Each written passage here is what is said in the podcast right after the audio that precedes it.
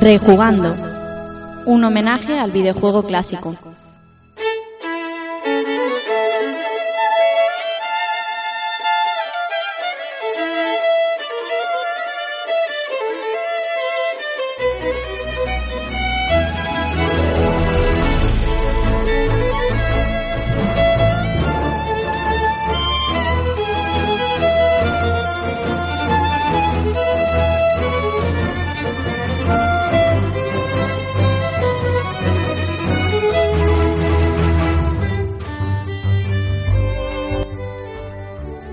Todos amigos y amigas, sed bienvenidos a un nuevo episodio de Rejugando y recibid un saludo de quien os habla, Rafa Valencia. Programa número 42 ya, ¿eh? ¿Quién lo iba a decir? Y estamos de vuelta, estamos de vuelta con una semana de retraso por motivos de enfermedad, pero bueno, eh, estamos de vuelta. Con alguna que otra ausencia, pero con un invitado de excepción, que eso siempre es motivo de alegría.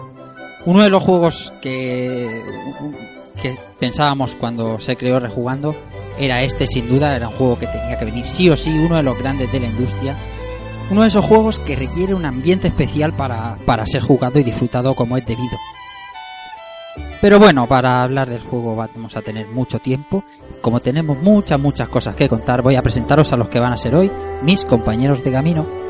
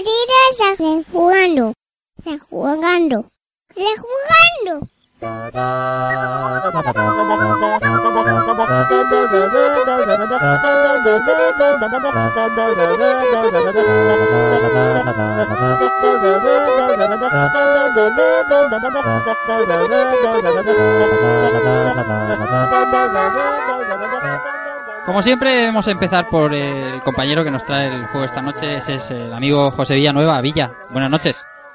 Buenas noches, Rafa, compañeros y audiencia. ¿Qué tal? Muy ¿Cómo bien. vas? Nada, aquí de celebración Sí, y sí, sí, con señor. ganas ya de, de grabar, pues ya, ya tocaba. Sí, sí, entre, entre enfermedades y otras cosas y otros eventos se ha ido atrasando. Es verdad que estás de celebración. Enhorabuena de parte de los equipos, eh, que siempre lo bueno en, lo, en el mundo laboral es, eh, es digno de celebrarse. ¿Y qué? ¿Y lo demás todo bien, no? Sí, lo demás perfecto. Estupendo. Amigo Alberto Andreu, Dante77, eh, el, el hombre que nos dio la sorpresa hace, hace un par de semanas, ¿qué tal? Pues sí, nada, muy bien. Muy buenas noches a, a todos y a todas. Pues nada, aquí estamos una noche, una noche más. que Esta, esta noche va a ser, va a ser dura por, por, por la falta de sueño que llevo encima. Pero bueno, había que, había que estar aquí con este juego y, y yo creo que lo pasaremos, pasaremos muy bien.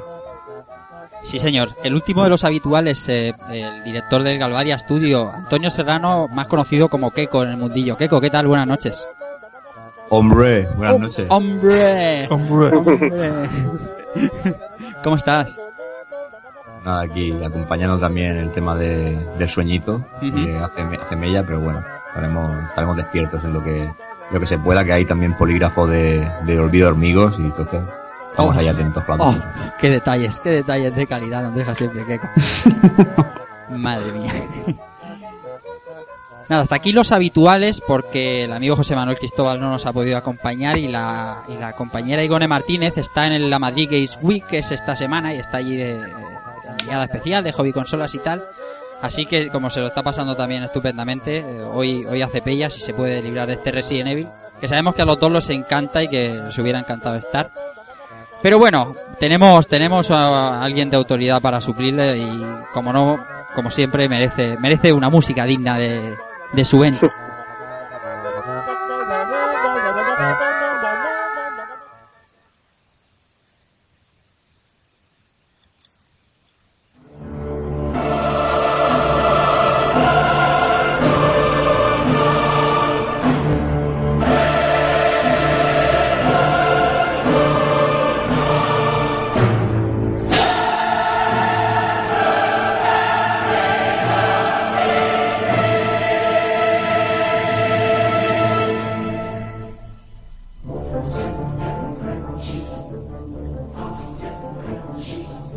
El mal hecho persona. Pues Rafa, con esta presentación que has mandado ganas de soltar una carcajada maligna, pero al instante, tío. ¿Qué tal, amigo? Muy buena, muy buena, Amigo señores. Evil, un abrazo, un abrazo a todos. Dos programas consecutivos, esto ya va a ser serio, ¿eh? Taco Kun y ya y Cero Sí, que ya, oh, ya me van a mirar mal, tío, me van a mirar mal y bueno, pero bueno, ya, ya saben que yo estoy, soy un adicto a esto de los podcasts, tío, ya me encanta, me encanta, ya, ya lo disfruto, lo gozo. Sí, muy bien. El, que- con- el otro día nos acompañó con, en, en, el, en el Retro Valencia, por si no lo habéis escuchado, y estuvimos pasando ahí un rato de, de putísima madre con un montón de amigos allí.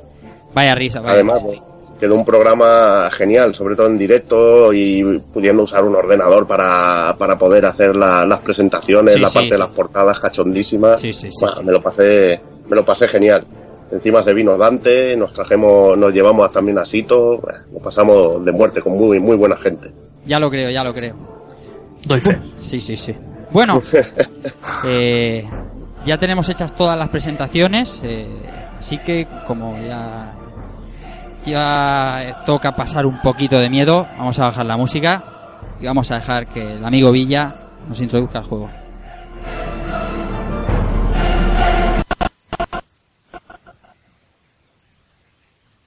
Bueno, Villa, todo tuyo. Pues bien, hoy en Rejugando pasaremos tensión y miedo a partes iguales. Acompañaremos a dos jóvenes en una aventura por una de las ciudades más famosas del mundo videojueguil y esquivaremos zombies, mutantes y bestias con un solo propósito, sobrevivir. Hoy rejugamos Resident Evil 2.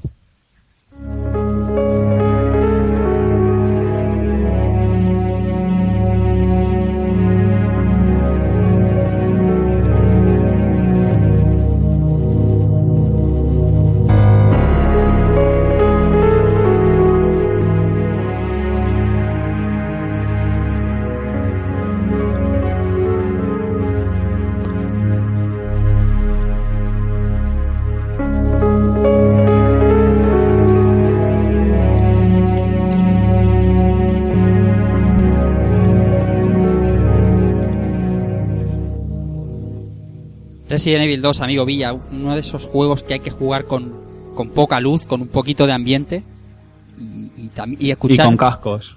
Sí, sí, sí, sí, sí. Es un, eh, y el programa también, el programa tiene que tener un tono oscuro, tiene que tener hoy un tono, un tono siniestro. Eh, así que, bueno, como vamos, como hacemos siempre, antes de hablar del juego en sí, eh, vamos a hablar de la compañía, vamos a hablar de Capcom.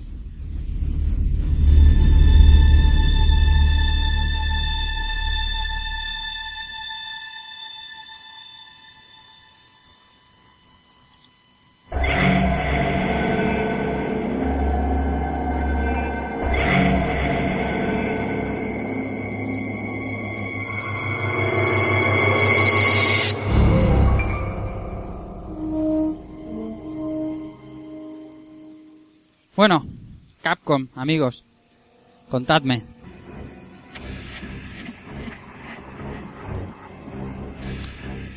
Bueno, dinos. Bueno, pues hoy me meto yo aquí en medio, antes de que Villa empiece con, el tema de Resident. Y bueno, Capcom es una de las empresas más, más recurrentes en, rejugando, con lo que, con lo que poco se puede decir que no, hayamos aportado ya en, en alguno de nuestros anteriores programas. Así que tenemos que buscar en, el género que tenemos hoy, que es el de Survival Horror, para encontrar curiosidades y, y algún precedente en la compañía. En este caso toca hablar un poco de, de un juego que es poco conocido, aunque cada vez lo es un poco más gracias al, al síndrome DuckTales, es decir, eh, todo lo hemos jugado al parecer, que no lo conozca ni, ni Cristo, al, al final lo ha jugado todo el mundo. Entonces, como dice mi amigo Bill Ryu, solo para entendidos sería este juego. Pero Hoy- bueno, eh, perdón, perdona, pero te digo que eso de poco conocido quizá para las generaciones de ahora, porque en su Sí, momento yo creo que el fenómeno del IPE lo definió este juego, porque yo no, yo no recuerdo algo similar, ¿eh? No recuerdo algo similar. Luego ya... por ya- eso, por eso digo lo de el, señor- el síndrome de DuckTales, porque sí. ahora hay mucho listo que dice que lo ha jugado, pero, pero bueno. Eh, bueno, pues Lo jugaste al apuntador. Pues hoy, hoy, hoy recordamos brevemente, antes de Resident Evil, recordaremos Sweet Home. Y bueno, eh, no diré que es una precuela ni un exponente del, del género eh, de survival horror, porque eso es, es simplemente un nombre que se inventó Capcom como tantos otros. Eh, veas el término combo.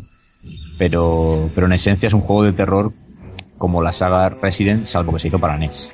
Por tanto, en, en 8 bits. Entiéndase terror como ambientación y tono de la historia, ya que, ya que es difícil que cause miedo hoy en día o, incluso en, la época en que se hizo este juego. O quizás sí, todo, al final todo depende del usuario que, se aventure en él, ¿no? Entonces, bueno, eh, Sweet Home nos mete en la piel de, un grupo de investigadores que se disponen a entrar en una, mansión en mitad del bosque. Ya, más de uno le sonará. Y bueno, este grupo quiere hacer un, un documental sobre el pintor que habitaba en la casa.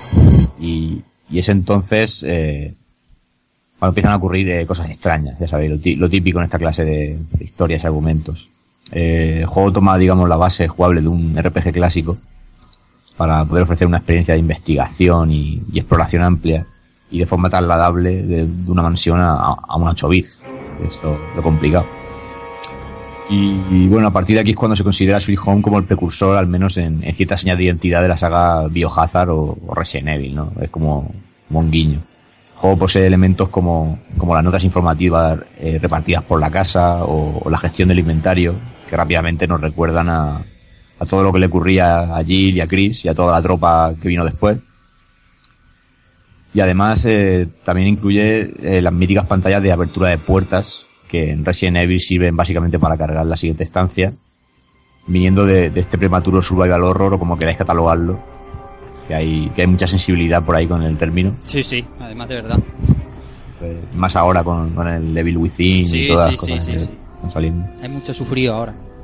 Sí. ¿Verdad, tío? Y eso, eh, son, pe- son pequeños guiños que se han ido incluyendo en Resident Evil, pero que todos vienen de, de este juego. Y bueno, además tendremos eh, múltiples finales según acabemos eh, el juego y cosas tan curiosas como que, que si uno de nuestros personajes muere, pues ya no podremos recuperarlo, ni resucitar, ni nada. Aquí, aquí no valen ni las colas de Fénix ni, ni los boles de Drac. Y si muere, muere. Y bueno, eh, antes de continuar, no sé si, si alguno lo habéis probado en su día o lo habéis probado estos días para preparar el programa, pero yo tengo que decir que es un juego bastante, bastante raro. No sé cómo lo veréis. Yo he podido ver vídeos ahora antes, un poco antes del programa, y es muy raro. La verdad es que es muy rarito, porque además creo que te haces el equipo al principio, puedes escoger los diferentes personajes, me ha parecido ver, no sé, es una cosa, Sí, una cosa Tienes curiosa. que hacer como una especie de criba ahí. Mm. Y es un poco liante a la hora Un de... poco lo Maniac Mansion, ¿no? Que, que tienes ahí todos los personajes y tú escoges a los que, a los que te interesan. No sé, es raro, es raro. Lo poco que he visto es muy raro. A mí me pasa igual que a ti. Lo he visto también por vídeo y cuanto menos curioso. Bueno, pues eso, no quiero, no quiero extenderme mucho más ni quitar más tiempo al juego que hoy nos trae Villa, ya que Sweet Home podría estar jugando perfectamente en algún día. Pero como última curiosidad, eh, comentar que, que a la par que se desarrollaba el juego, eh, se rodó una película que adaptaba el, el mismo. Aunque este dato no termina de estar muy claro y no se sabe si, si el juego aprovechaba la licencia de dicha película o al revés. O se trataba de una estrategia comercial extraña para, para atraer público. Pero bueno, sea como fuera, valía la pena rescatar este dato y si os metéis en YouTube podréis ver eh, algún tráiler de esta, de esta adaptación o, o película que después pasó videojuego, como queráis llamarlo. Y bueno, y es pues el, el- el precedente, ¿no? Eh, el terreno, digamos, de, de, lo, de lo oscuro y de lo, de lo tétrico en Capcom, pues eh, muchos, antes de que apareciera Resident Evil, pues muchos no conocían este juego. Y sobre todo, como decía Evil antes, eh, sobre todo de las generaciones más actuales, pues igual les pilla un poco de nuevas. Pero nada, ya que hoy traíamos eh, Resident Evil 2, valía la pena destacarlo. Sí. Y bueno, pues es un placer colaborar en este en esta pequeña parcela del programa y ahora ya solo queda que disfrutar de lo que nos trae el amigo Villa que, que va, va para largo.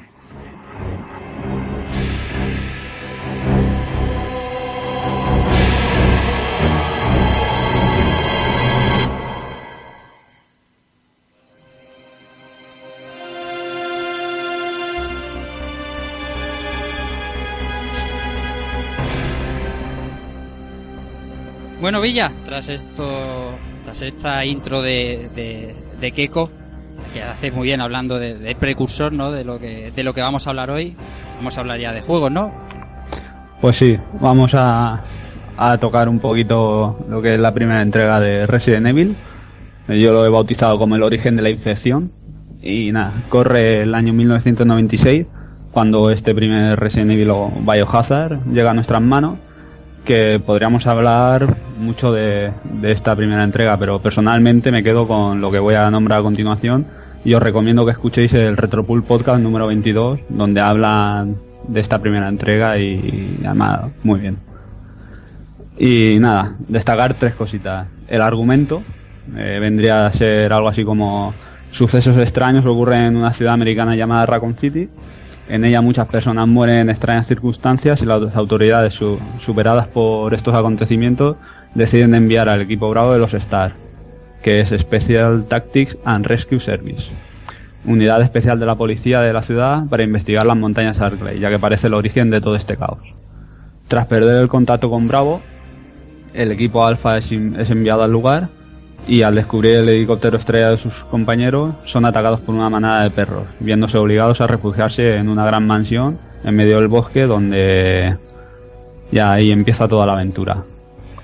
Como el segundo punto sería la intro. Hay una intro con actores reales y en plan serie noventera, donde sale el reparto al final de, de la misma. Donde también la, la intro en la versión europea sufrió censura, pero gracias a YouTube ahora mismo podemos ver la original carente de censura a todo color y en HD. Y de esta intro cabe destacar que el propio Mikami se arrepintió del rodaje, pero bueno, al quedarse sin presupuesto para una CGI en condiciones, se vio obligado a usar esta, que posteriormente realizaría esa intro en CGI para el remake de GameCube, quedando así una intro como él quería para, para el juego. Sí, porque esto, esto quedaba muy, muy serie B, ¿no? y además, acordad de los robots de, de los Doberman, tío, cuando le pegabas un tiro y se veía la sangre salir ahí Sí, sí. a presión, que se notaba que era cable, que era muy, muy cutrona, pero bueno, para mí tiene mucho encanto, sobre todo la versión japonesa, los tíos encendiéndose ahí el, el cigarro y todo esto, que es lo que, lo que censuraron, sobre todo. Y decir que, que esta intro, bueno, y el juego, yo lo conocí gracias a una demo que venía en el, bueno, una demo, un vídeo que venía en el Street Fighter 0 de, de Play. O sea que genial, tío. Genial. Y el motivo de hacerse con actores reales era por falta de presupuesto, ¿verdad? Sí, según he podido averiguar, sí. Está bien, está, es que la, la intro es curiosa porque hay, hay tíos con el pelo verde, o sea, está... Sí, porque creo que los actores eran estudiantes de una universidad allí de Japón y tal. o Eso, sea que- eso iba a decir, digo, es más barato contratar a cuatro colegas que le das un paquete Claro. de birras que hacerte una CGA y tope de currada. ¿no? Y en aquel, en aquel momento lo que es la tecnología de CG Sí, y no. eso no estaba muy evolucionado y valía La un pastor. tecnología era lo que era también. Sí, sí. Bueno, Villa. Y nada, y por último, eh, creo que ahí coincidiremos más de uno, que es el primer zombie que nos encontramos. Comiéndose a uno a un miembro de- del equipo Bravo al girar esa esquina y que desde el primer momento y con la ambientación que hay en todo el escenario del juego ya te mete la sensación de miedo puro y duro en el cuerpo. Que bueno a los que estén jugando ya Evil Within y ya lleven un poco avanzada la historia verán un guiño claro a este primer zombie en, en Evil Within y bueno, ya para terminar, sabemos que podríamos estar ahí hablando horas de este primer juego, pero si nadie tiene más que añadir, pasamos a lo siguiente. Sí, porque como has dicho, eh, recomendando el, el, el Retropool Podcast, eh, donde, donde lo exprimen a base de bien, que vamos a decir nosotros que no dijeran estos hombres en su día, ¿verdad?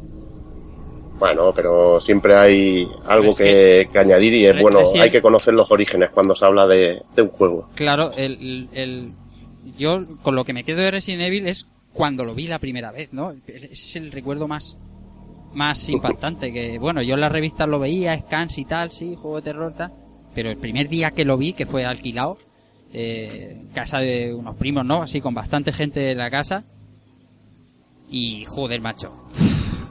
joder, vaya cojones, ¿sabes? es que no te lo imaginas, ese juego no te lo imaginas hasta que lo probabas, Es no que, te lo eh, imaginabas hasta que lo probabas. Exactamente, exactamente, lo has dicho perfectamente. Tú te hacías una idea, pero, pero, pero hasta que no te, te daban un susto, o sea, que no se había visto, yo no había visto nunca en mi vida una cosa igual.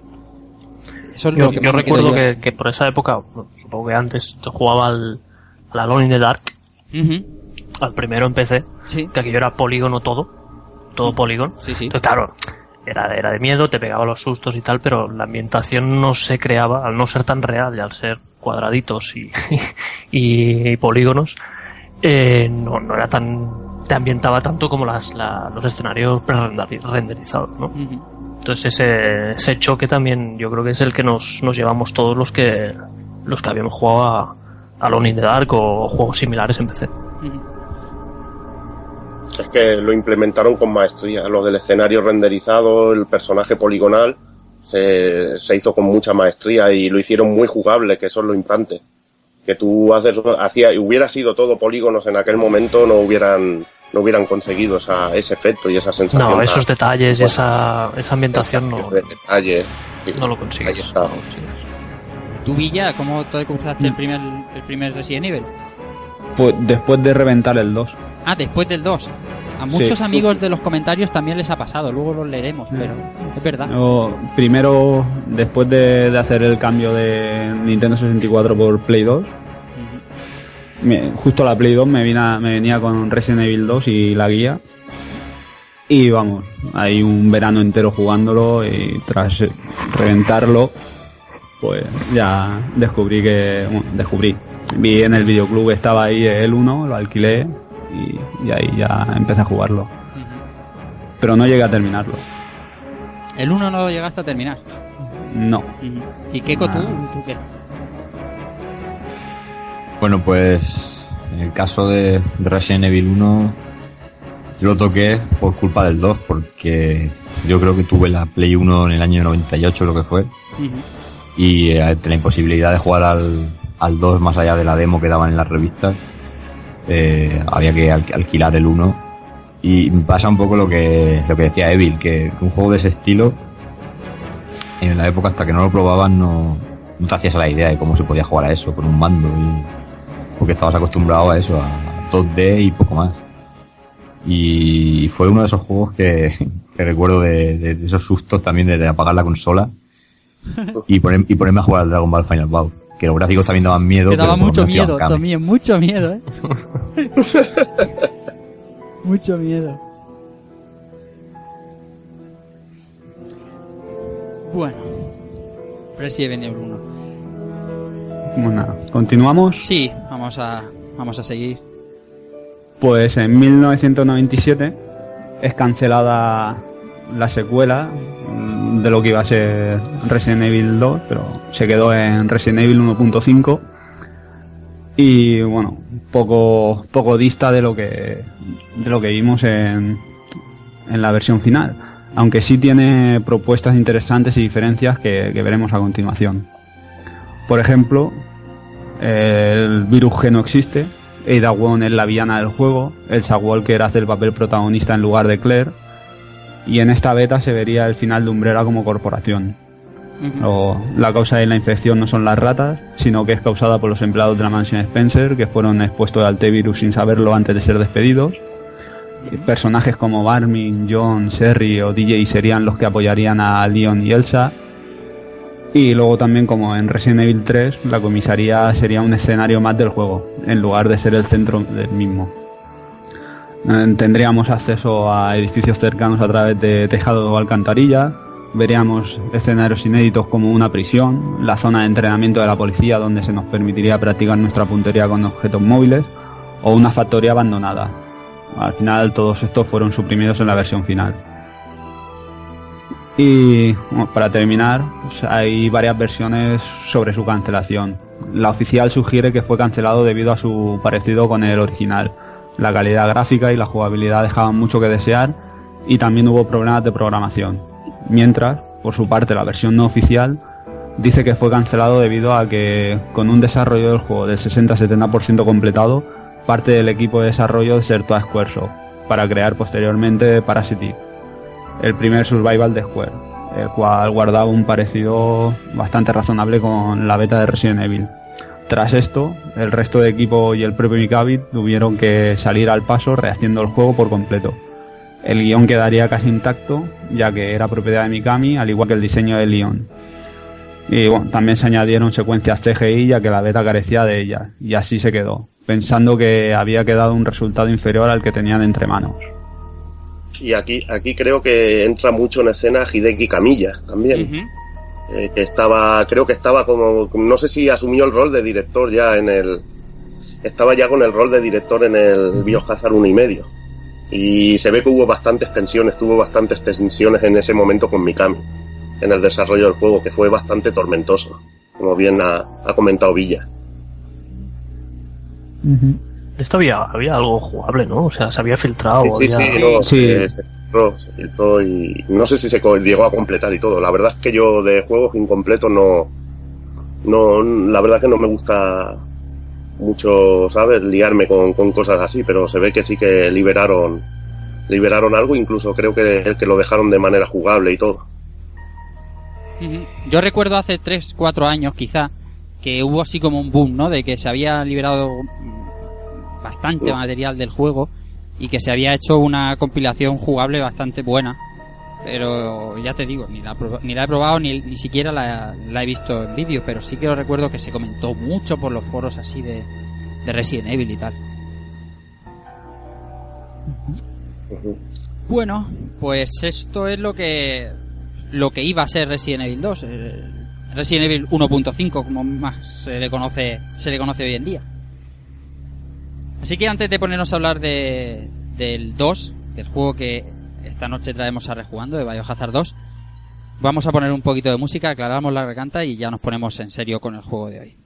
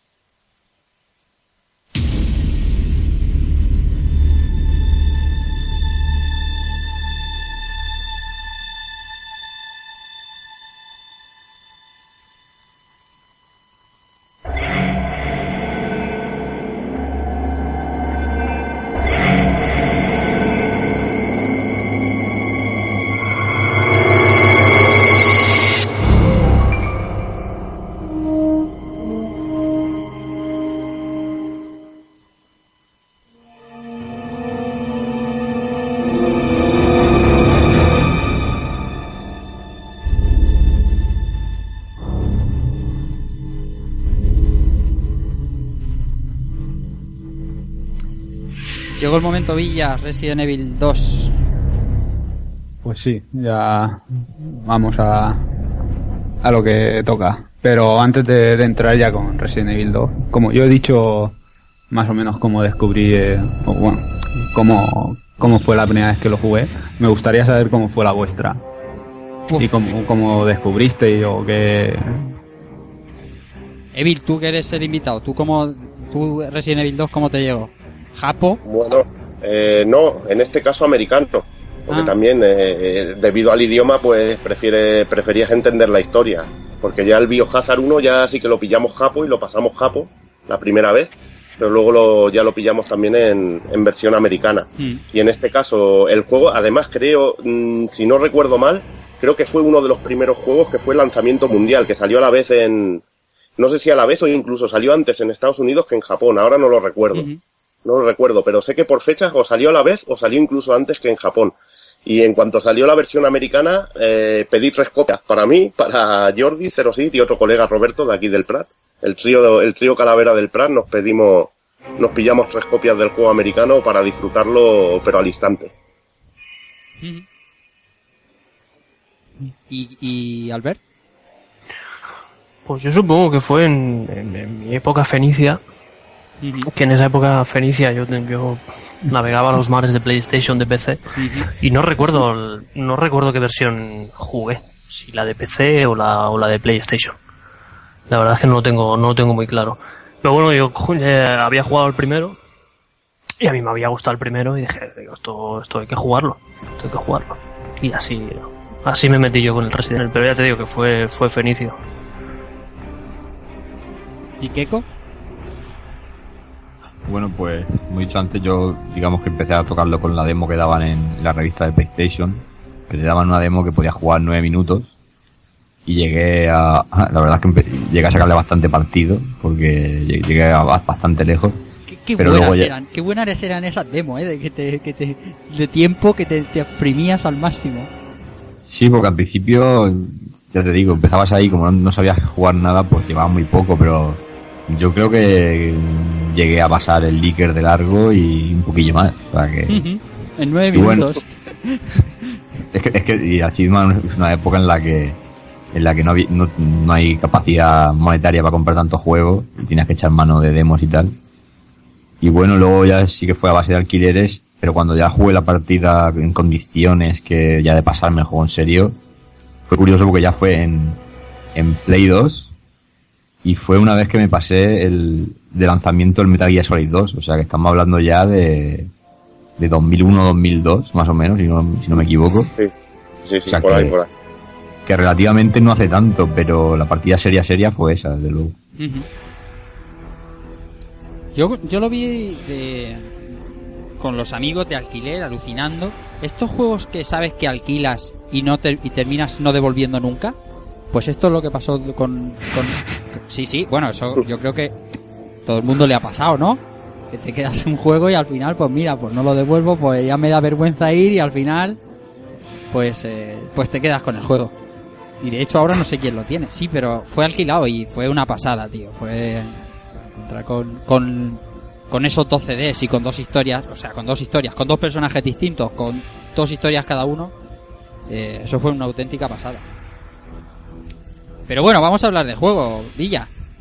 Pues sí, eh, como bien dice, do- dos protagonistas, pero no, no los únicos personajes dentro del juego. Así que en un- vamos a ver los personajes, enemigos, armas y objetos que tendremos a nuestra disposición, pero vamos, no, no nos detendremos en todos porque si no nos podríamos tirar aquí hasta las tantas, pero sí que vamos a detenernos en los que yo considero, digamos, los más importantes sobre todo en los personajes. Eh, tenemos los protagonistas, que son Leon Kennedy y Claire Redfield. El primero es un policía novato del RPD, que es Raccoon Police Department, que se dirige a Raccoon City y su primer- en su primer día de trabajo. Bajo mi punto de vista lo veo... Dime, Bill. Que de puta madre el primer día de curro, ¿eh? Ya te digo. Genial, tío. Lo que decía, bajo mi punto de vista lo veo algo inocente, inmaduro y, e idealista. Se muere por proteger a los demás y es algo temerario para conseguirlo. Durante la aventura, algo curioso es la relación que mantendrá con su apoyo, Ada Wong, de la que hablaremos en breve. Por su parte, Claire va a Raccoon en busca de su hermano desaparecido hace unos meses, llamado Chris. Es una universitaria bastante echada para adelante, madura y en definitiva, la persona que todos queremos tener a nuestro lado en una situación así. Y más aún con lo bien animada que está la muchacha. Todo esto, antes de seguir con los personajes, Villa, hay que hablar hay- con tres letras. CGI, pedazo de intro que tiene este juego. Verdad, joder. El otro día, el otro día, creo que fuiste tú, Evil, que me contaste las veces Sí. que habías visto esa intro. Sí, sí, Es- es la vi, es- pero un cojón de veces. Es que era Lo- una lo- auténtica maravilla. Increíble. En, en- Get increíble en todo momento. Get down. Get down. Lo que Ah. pasa, lo que pasa es que luego es sorprendente que esa intro la ves ahora mismo y cualquier máquina de estas, bueno, ya la 360 o la, o la Play 3, tío, ya te podía hacer, ya te puede hacer gráficos que tienen mucha más calidad que esa intro. Sí, hombre, Imagínate claro. lo que ha avanzado la tecnología en este aspecto. Es brutal, tío. Y lo, lo mal que envejecen las 3D y este tipo de tecnología. Pe- Pero la. Si recordáis, bueno, por la época, pues 98, 90. Eh, las intros, las CGI pertenecían a Square, ¿no? O sea, era, era sinónimo. Square y Namco, Claro. Square Namco también. Y, y- y llegó Capcom aquí y te plantó. En el, durante el juego hay varias más, pero esa intro es una auténtica maravilla. Espectacular. Esta, esta intro yo recuerdo porque jugábamos con, con mis primos y tenían la, con la PlayStation conectada por el vídeo, por el VHS. Y la Y grabasteis. co- claro, cogíamos cintas vírgenes y grabábamos las intros más, más guapas así de los juegos. Y esta del Resident Evil 2 con la del Rival Schools, pues yo no sé si la habremos visto como 30 veces. Y es que es que es muy bestia porque es como si fuera un- una puta película. O sea, no le hace falta mucho más. Y, y es verdad que envejece mal, pero, pero está muy guapo como cuentan en lo- Pero los. Y muy Te pone en situación en, en un momento. O sea, Sí. Sí, sí, sí. Y los antecedentes del, del otro juego y tal, eh, mola, mola mucho. Sí, sí, que dura, dura es larguita. Dura, dura unos 4 minutos o 5 minutos, pero que en esos 4 o 5 minutos te planta ya. O sea, bueno, te deja donde te deja. O sea, que, Eso es, exactamente. que te planta bien, la situación y tira para adelante. Sí, sí. Bueno, después del inciso Villa. Nada, como decía, los anteriores son los protagonistas. Ahora veremos los apoyos de cada uno. Por parte de Leon, el apoyo es Ada Wong y por parte de Claire es Sherry. Eh, Ada, en un principio es un personaje misterioso y bastante reservado, con unas motivaciones aparentemente nobles, pero más tarde su verdadera identidad saldrá a la luz. En la relación con Leon, yo me atrevería a decir que está actuando para conseguir de él su colaboración o algo más ambicioso. En cuanto a Sherry, podemos decir que es una niña de aproximadamente unos 12 años, que tras la llamada de su madre se marcha hacia la comisaría donde considera que estará a salvo. Sherry es una niña tímida, insegura, debido al abandono de sus padres, culpa del trabajo de estos como investigadores de Umbrella. Luego tenemos otros, los he bautizado así, son Ben Bertolucci y el jefe Brian Iron. En el caso de Ben, es un misterioso periodista que se encontraba en Raccoon City investigando cuando la infección del T-virus estalló, curiosa, casualmente. Cuando tenía casi lista su noticia sobre los hechos ocurridos en las montañas Arclay, recordemos hechos de Resident Evil 1, y las corrupciones de la corporación Umbrella y el jefe de policía Brian Iron, este decide encerrarse en una de las celdas de la comisaría creyendo estar a salvo. Es en ese momento cuando le entrega un documento revelador a Leon. Por otro lado, el caso del jefe Iron es un personaje con doble personalidad. Una de ellas es una persona corriente con afición a la taxidermia, pero la otra personalidad es la de un corrupto que está a punto de matar a Claire. Mantiene un fuerte vínculo con Umbrella a través del Dr. Birkin. Y, eh, ¿Sí, Evil? No, que un personaje con aspecto ahí a los Hagar y que me parece impresionante este personaje, sobre todo con cosas que pasan durante el juego. Tiene quizá una de las mejores escenas de, de todo Resident Evil 2. Bueno, Y ya como personajes comunes tenemos a Marvin Branagh y Janet Birkin. Eh, Marvin, eh, mejor, bueno, más conocido como Will Smith entre el círculo privado de Correcto. nuestro, Eso es así. Bueno, y, y para Google también. también. también. Y, para, y- y- y para Michael Bay también. Es el, es el Will Smith de Bad Boys 1. Claro. En fin, es el primer policía superviviente, aunque bastante hecho polvo, que nos cruzamos en la aventura, y en ambos casos será quien nos ponga un poco al día de la situación que atraviesa Raccoon y su población. Tras la conversación nos dará una tarjeta para abrir las demás puertas del hall de la comisaría y nos obligará a abandonar la habitación cerrando la puerta él mismo desde dentro. Tras avanzar en la historia, volvemos a cruzarnos con él, pero ya no cruzaremos palabras. Él es un zombie y se interpone entre nosotros y una caja fuerte que debemos abrir. Aquí antes, Esto- de- esto de que, de que se parezca a Will Smith no es baladí porque hablábamos antes fuera de micro. El amigo Evil nos decía que Capcom, eh, y es verdad, suele usar, eh, suele inspirarse, ¿no? Digamos, en, en actores, en personajes eh, reales para, para plasmarlos en sus juegos. muchas veces. Ya, mira, ahora me viene a la mente en el Code Verónica teníamos a un Leonardo DiCaprio y, y en el y en el Resi 4 tenemos a un Johnny Depp, o sea que, que siempre había algún algún guiño bastante inspirados. Bueno, a aclarar que aquí lo que es la descripción de Marvin me he basado en lo que es el escenario A. Claro. Luego, luego tenemos a Ned, que es la madre de Sherry y esposa del Dr. William Birkin. Este personaje en ambos casos nos pondrá al corriente de la situación del G-Virus y de su esposo, acompañada de una espectacular secuencia de vídeo también. Y bueno, como enemigos tenemos pues los zombies, cuervos, perros, eh, los lickers, arañas, cucarachas gigantes y plantas carnívoras.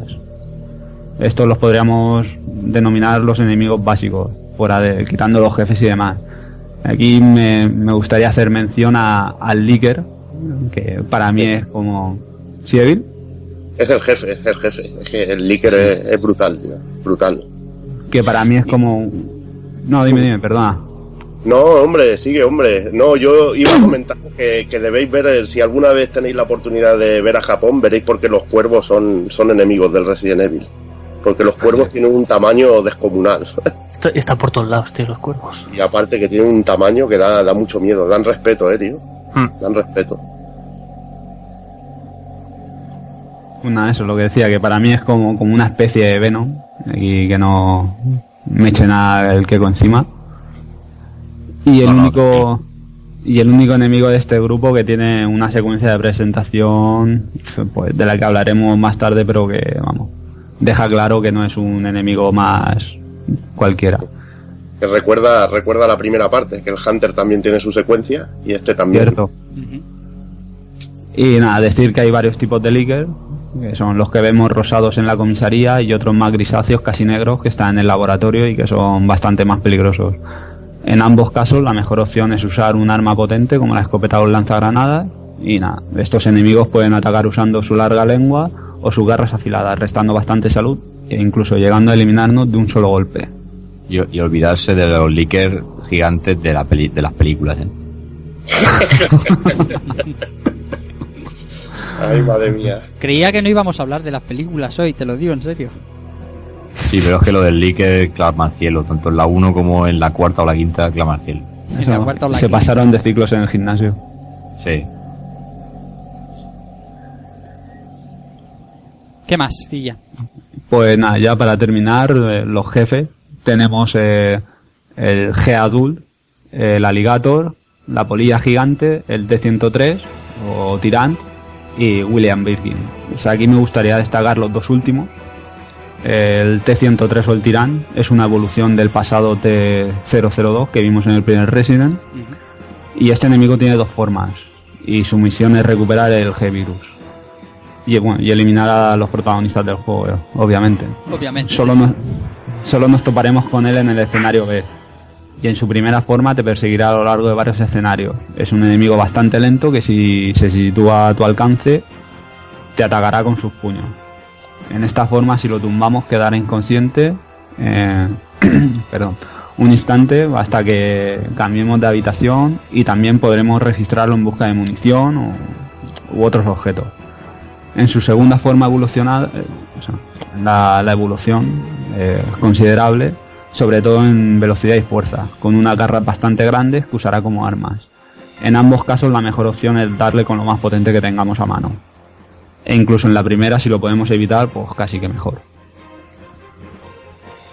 Y nada, ya en la segunda en la segunda evolución lo mejor es el lanzacohetes que nos lo darán cuando cuando estemos ahí luchando contra él. Y Tienes que para aguantarlo ahí un ratito, ¿no? Lo aguantas un rato y te lanza cohetes pa- claro, para fumigarlo. tú ahí le estás dando con todo lo que tiene, ves Sí. que no puedes acabar con él, pero claro, eh, ya algo típico de Resident Evil, hasta que no te tiran el lanzacohetes, no no acabas con el con el jefe final.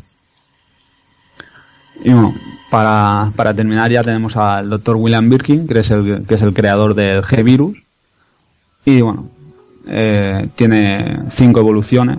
Eh, la primera de ellas, eh, decir que es el resultado al inyectarse él mismo el G-Virus tras ser herido de gravedad con la esperanza de, de regenerarse y vengarse de Umbrella. Pero vamos, el virus al final acaba transformándolo y controlándolo en un bicho cada vez más fiero, al igual que el T-103.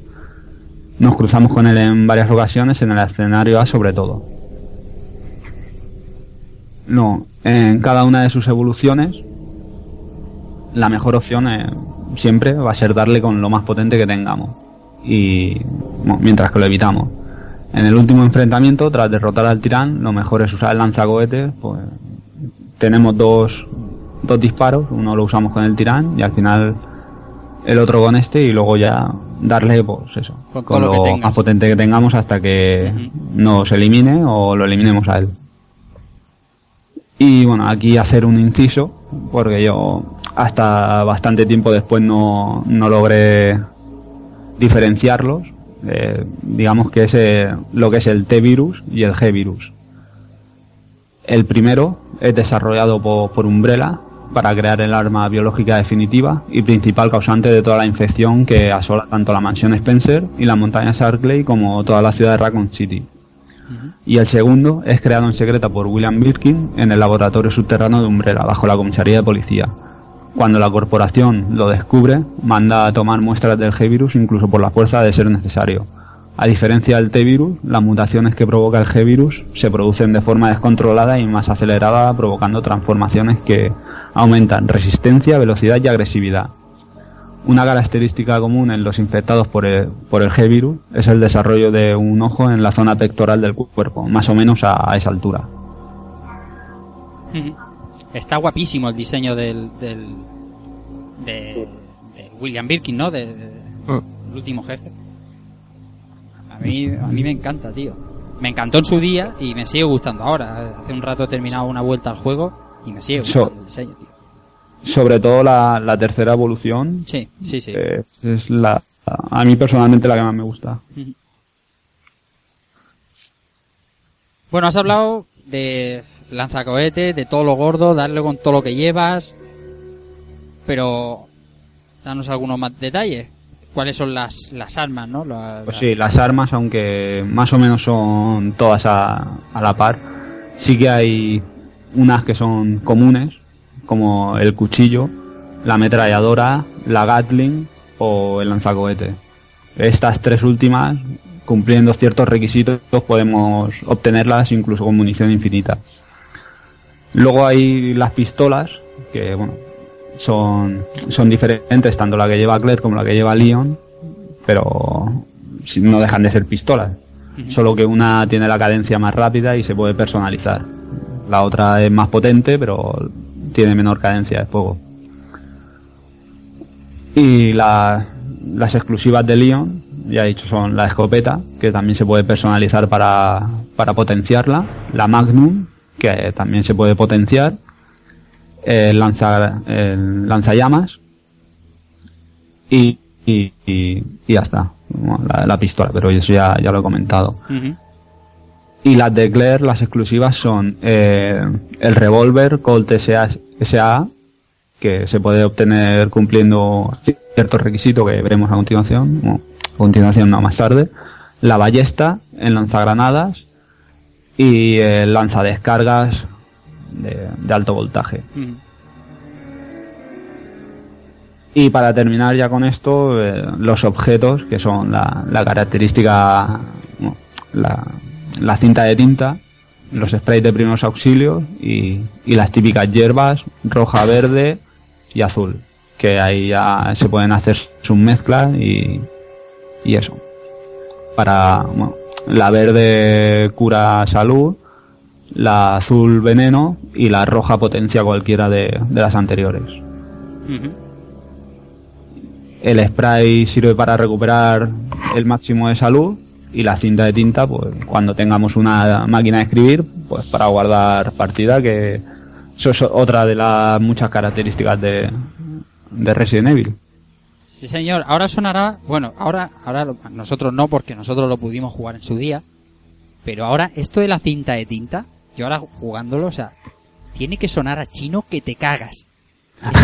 O sea, no, o grabar, sea, grabar partida o sea, en la no máquina de lo de- escribir con la Sí, sí, sí, pero no solo lo de guardar partida cada, cada tomar por culos, sino como pasaba en un, en un JRPG, ¿no? En un Final Fantasy que te salía un, un guardar partida cada hora y media. No, aquí es que tenía, necesitabas un objeto para guardar la partida. Si no te jodes. Y, y tenías que guardarla de cuando sabías que habías hecho un buen trozo de Sí, juego sí. Y, Mm. y usarlas bien. claro, claro, era, era, era un, un bien, exactamente, era un bien preciado. Y eso ahora tiene que sonar a las generaciones eh, actuales, que no digo que sean peores ni más ineptas ni lo digo que tiene que sonar a chino que flipas. Yo, bueno, aquí, bueno, Villa lo tiene aquí en, en su guion. Eh, lo del baúl interdimensional, que lo llamamos Ahí así en, Ahí está. El baúl Podcast. Y a, a mí es que me vuelve Sí, sí. loco la idea del baúl interdimensional, tío. Es que lo De es. irme a algún lado, digo, bueno, me meto un, un cubata en mi baúl interdimensional y luego me voy a ahorrar de esto y lo cojo y tengo mi cubata ahí o tengo mis cosas, tío. Está genial, está genial, tío. Baúl interdimensional, necesito uno. También es una idea muy loca, tío, lo de, lo de tener un baúl que luego en cualquier habitación puedes, puedes conseguir los objetos que has dejado allí. Eh, bueno, soluciones de videojuego de aquella época Sí, sí. están muy bien. Sí, sí. No, pero eso le da un poco, dentro, de- dentro del baúl interdimensional, ¿vale? Le da un poquito de realismo. O sea, el personaje no puede cargar con, con todas las armas, con Claro. todos los botiquines, con todo. El, el realismo todas las llaves. El realismo se acaba de que yo guardo en, eh, en un baúl que está a 100 kilómetros de Oso. y tengo Sí, que sí, un- que, que ahí, se rompe, ahí se rompe, ahí se rompe todo, ¿no? Pero, pero quiero decir que, no sé, el- la idea está ahí. La, la No, idea... la idea es buena, la idea es buena, hombre, si fuera la locura esa también romperías el juego, dirías, hostia, esto va a jugar tu tío, tengo que ir ahora a dos kilómetros a buscar aquello que me he dejado. Y la verdad que es una buena idea y una manera de hacerlo y que quede bien en el juego. Yo creo que en un principio te- tenías que memorizar dónde coño dejabas las cosas. Me dijeron, esto es injugable. Y tuvieron que inventar el, el, el, el baúl interdimensional. Claro. Que bueno, que no deja de ser que como si llevaras un, un inventario, un ítem y, y te lo guardaras en un sitio, que está bien, está muy bien. Ahora que has dicho eso, Albert, creo que preparando el guion me suena haber leído que no sé si en una de las versiones del primer Resident o en el o del remake había esa opción. Es que yo estoy seguro que iban por el realismo. Todo esto era por el realismo. Entonces, claro, tú llegabas al primer baúl, dejabas ahí tus sprites y al siguiente baúl estaba vacío. Si querías tus sprites tenías Sí, que... sí. Pero claro, eso llega a un punto que cuando estás, cuando ya no te dejan volver para atrás, ahí te rompe el juego ya completamente.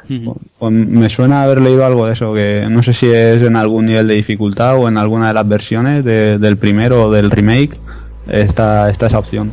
A mí me suena incluso que hay algún juego que tiene este, este tipo de... Lo que ahora no, me, no, no recuerdo, ¿eh? pero a mí me suena de, de esto de que dejas un, dejar un objeto y tener que apuntarte dónde coño has dejado ese objeto para volver a buscarlo. Cualquiera se pone ahora con uno de esos. Bueno, eh, ya hemos hablado de todo lo que tiene el juego. Protagonistas, armas, objetos, enemigos. Eh, Ah. Y ya Empezamos ya con, Sí, con sí, el sí. juego, ¿no? Y, Vamos y a- bueno, y muy, mm, se- que se nos olvida, no sé si lo comentaréis después, que también es importante la munición, que este tipo de juego es muy cabrón, porque la munición te ocupa espacio y entonces siempre tienes que seleccionar lo que te vas a llevar y hacer más o menos un poco de previsión y dejar algún hueco vacío por si encuentras Claro. algo.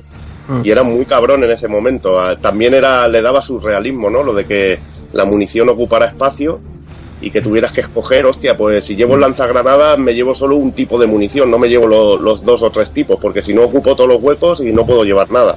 Y dejar armas en el baúl, tener que ir con una y... O sea, no podías ir con toda la artillería. Y, Ahí siempre, y siempre pasaba una cosa, que te dejabas objetos tipo mechero en el baúl porque creías que ya no lo ibas a usar y a lo mejor dos o tres puertas más adelante te salía algo con el puto mechero. Pero yo el mechero no lo tocaba, porque el mechero está ahí que tampoco molesta. No sé, como está separado del, del inventario general, El tema de mechero es relativo, porque como Leon lo lleva por defecto, Por si eso, digamos que es su objeto personal, No, pero el ejemplo... mechero dice... Claro, claro. ya. El ejemplo que sí, es que, sí, que todos hemos vuelto para ir a buscar el, el objeto chorra para o para abrir una puerta para solucionar un puzzle. El ejemplo es válido porque eso de que coges una llave y dices, sí, bueno, esta llave ya, ya la gastaré. Ya la gastaré. Cuando avanza todo escenario más te la has dejado en el, en el cofre. Esto yo lo digo, o sea, hace poco que jugué al, a lo que es el, el remake este del Resident Evil 1 de la GameCube. O sea, en ese juego sobre todo, esta situación se repetía cada 3x2. Gestión de inventario tenías que hacerla al pelo y como de, de- te diera por dejarte un objeto X en el baúl, a- a- la ley de Murphy dice que a las dos o tres puertas que, Sí, que sí. visites, Te lo cuento. tenías- Pero lo ojo, necesitas. ojo Kiko, si no lo dejas, no, lo vas a gastar.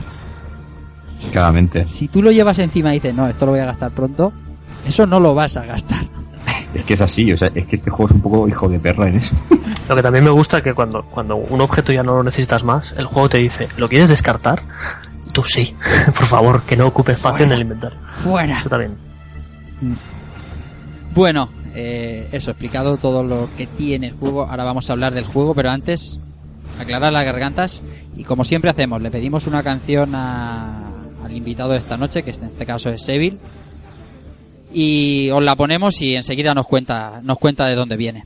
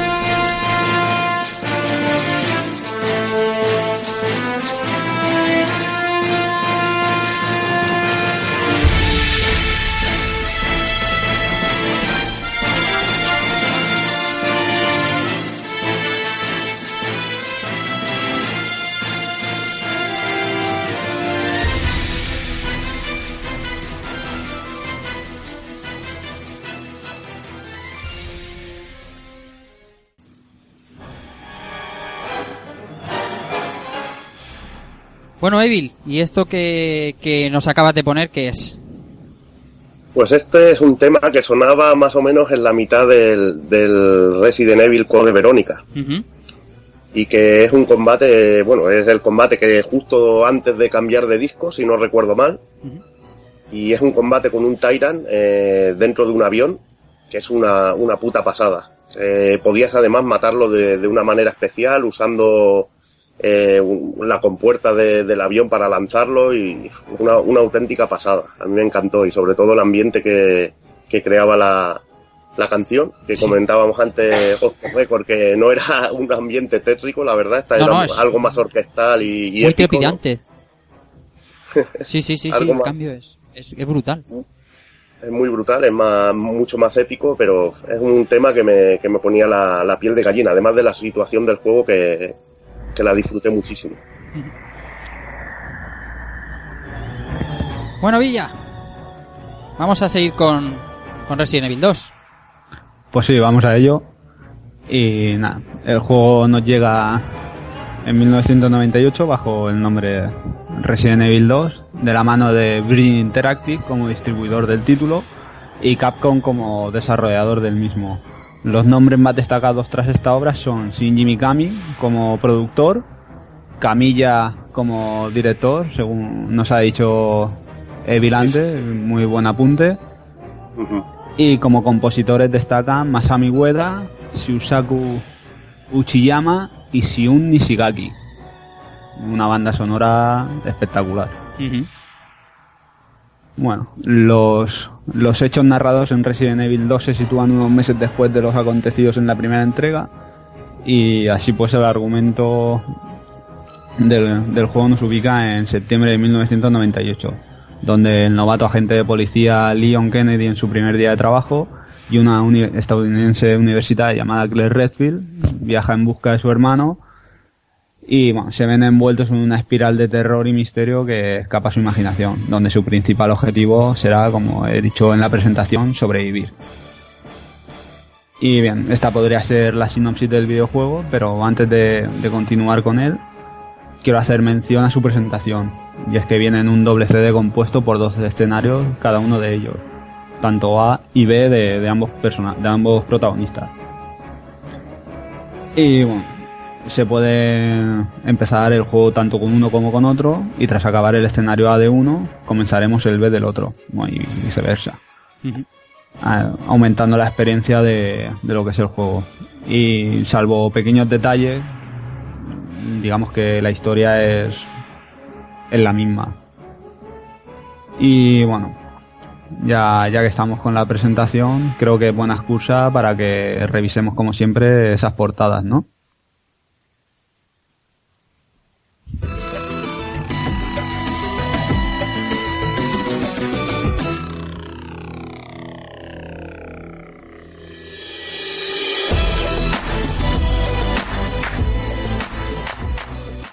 Ahora sí, Keiko. Ostras, ¿cuánto tiempo sin sonar esto, no? Sí, no, no tenéis eh, aprecio por el arte. Obviamente no, no queréis saber nada de portada. Oye, oye, el otro día, el otro día tuviste tu momento de gloria, un público, un patio de butacas en pie con las portadas de Master System. Hombre, a ver, que eso merece, eso merece episodio aparte. Se voy a hacer un libro de eso. Sí, señor. Vamos a hablar de portadas de, de Resident Evil, Keiko. Bueno, pues vamos a empezar por la buena, que la buena es la japonesa, para variar. La que tenemos una especie de, de zombie asomándose de- de- detrás de un muro, aunque yo siempre que veo esta portada, no sé por qué pienso que ese es William Birkin, pero, pero bueno, es una criatura mala X. Que es un diseño sobrio, ¿no? Con el logo original de Resident Evil del japonés. Y bueno, eh, siempre sobre fondo negro, eh, siempre con esas portadas sobrias que hacen los, los japoneses, elegantes.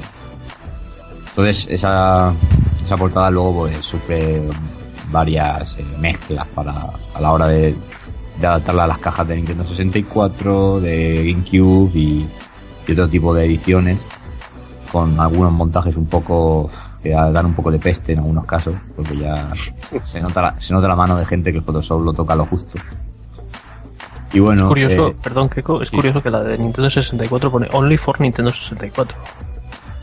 Claro, porque, porque cartucho si lo metes en cartucho una sí. Play, si lo metes en una Play. sí. Esto Sí, no, Nintendo siempre tenía que dar la nota con ese tipo de cosas. es el No, pero está- es curioso esta portada porque de fondo también sale el sale el Licker y no sé, hay más personajes. Está, al menos la Sí, portada está chula. Meter una amalgama ahí en blanco y negro de, de los dibujos individuales de cada enemigo y que luego estuvo muy de moda a la hora de, de hacer eh, publicidad del juego así de ese estilo también en la revista también se llevó mucho. Mm. Bueno, pues eh, luego tendríamos, pues como no, siempre que se occidentaliza un juego, eh, una de las cosas que se suelen cambiar es la portada. Y en el caso de Resident Evil iba a ser menos. Y, y bueno, tenemos la, la portada que, que conoce casi todo el mundo, que es esa, esa imagen en blanco y negro de, de un zombie que no tiene por qué ser necesariamente una imagen oficial de Capcom, puede ser cualquier fotograma de una película de zombie distorsionada, porque a saber dónde viene eso. Yo, con todo el perdón del mundo, yo de lejos veo un Terminator. De lejos. Bueno, De lejos. está mal, está mal tirado. O sea, ese ojo, yo ahí veo un Terminator. No, no- no está mal tirado. No está mal tirado. Bueno, esa, esa portada, pese a todo, es casi de las más conocidas, igual que en el caso de Resident Evil 1, esa portada mítica de, de Chris Redfield dibujo- dibujado entre acuarela y óleo así un poco raro. Esa Y bueno. para mí es grotesca. Para mí es grotesca, pero. Sí, muy muy- gro- Eh, es de- occidental, si es que hubo una época que si hiciéramos un análisis de todas las portadas de, de, los- de finales de los 90 para acá, o incluso al principio, veríamos atrocidades muy grandes, so- sobre todo con la aerografía y demás. Bueno, y lo que hacía Virgin normalmente era violarlas vilmente. Aún recuerdo el caso del Street Fighter Alpha que no veas cómo Bueno. violaron por cada tío. Bueno, bueno, eso es del track. Esas, esas ediciones que salía Fangief ahí, el solo, un recuadro, ver. eso. La del Alpha era el Ryu contra Rose y es que era, era un horror, tío, un horror de dibujo, tío, pero uf, hay mil millones de artes en el juego y escoger una cosa así es, es lamentable. Los americanos tienen que poner su toque. Entonces, si no lo hacen ellos, no, no, no lo aprueban. Ya te digo, pero a veces el toque es, mortal. Bueno, pues esta portada, como decíamos, pues ya viene con el logo clásico que todos conocemos de Resident Evil, con las letras rojas, y el logo de Virgin, además del de Capcom.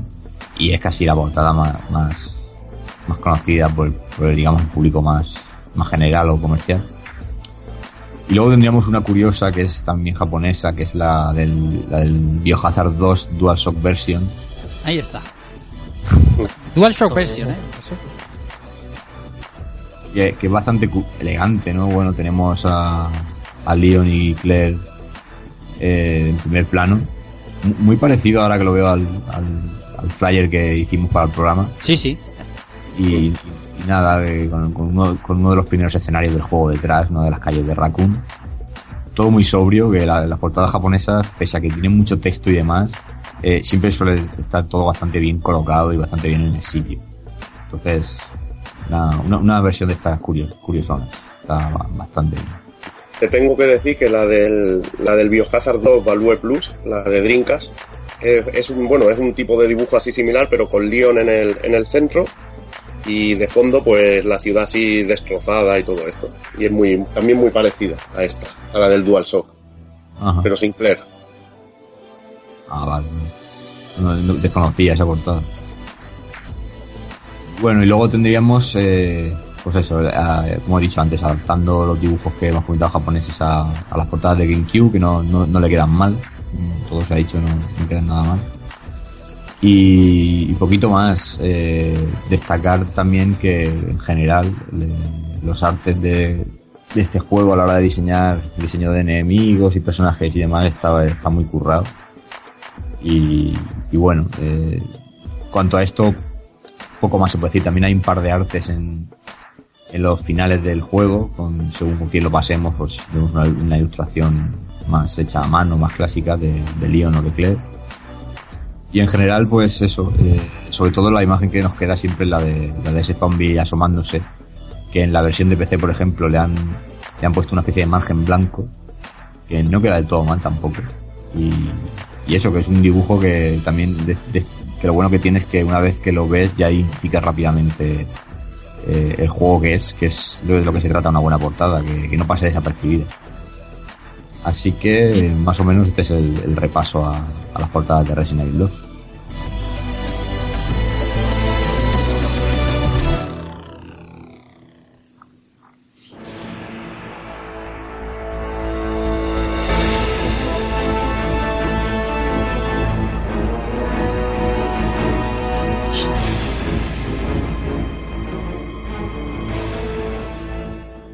Villa, seguimos.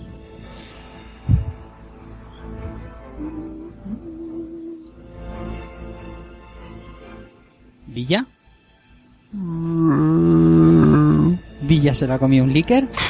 No, no, ahora, ahora que tenía el micro silenciado y yo me he puesto aquí a hablar como un loco y...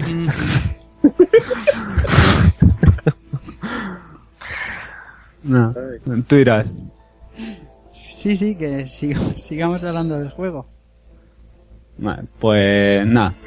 Lo que decía, que mucho hablar de, de Resident Evil, pero aún no habíamos metido el, el CD en la consola y ya, ya va siendo hora. Hola.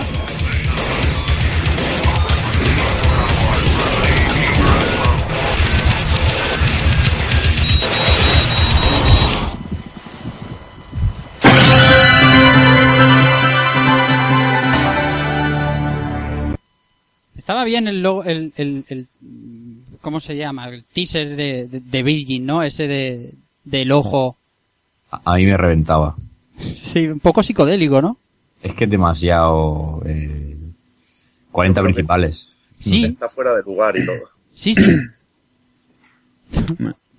Creo que es, no sé, eh, es una seña de, de identificación del juego, ¿no? Es que me recuerda al Burr Cicle ese de la 3DO. Es que es una, una, una rayada eso.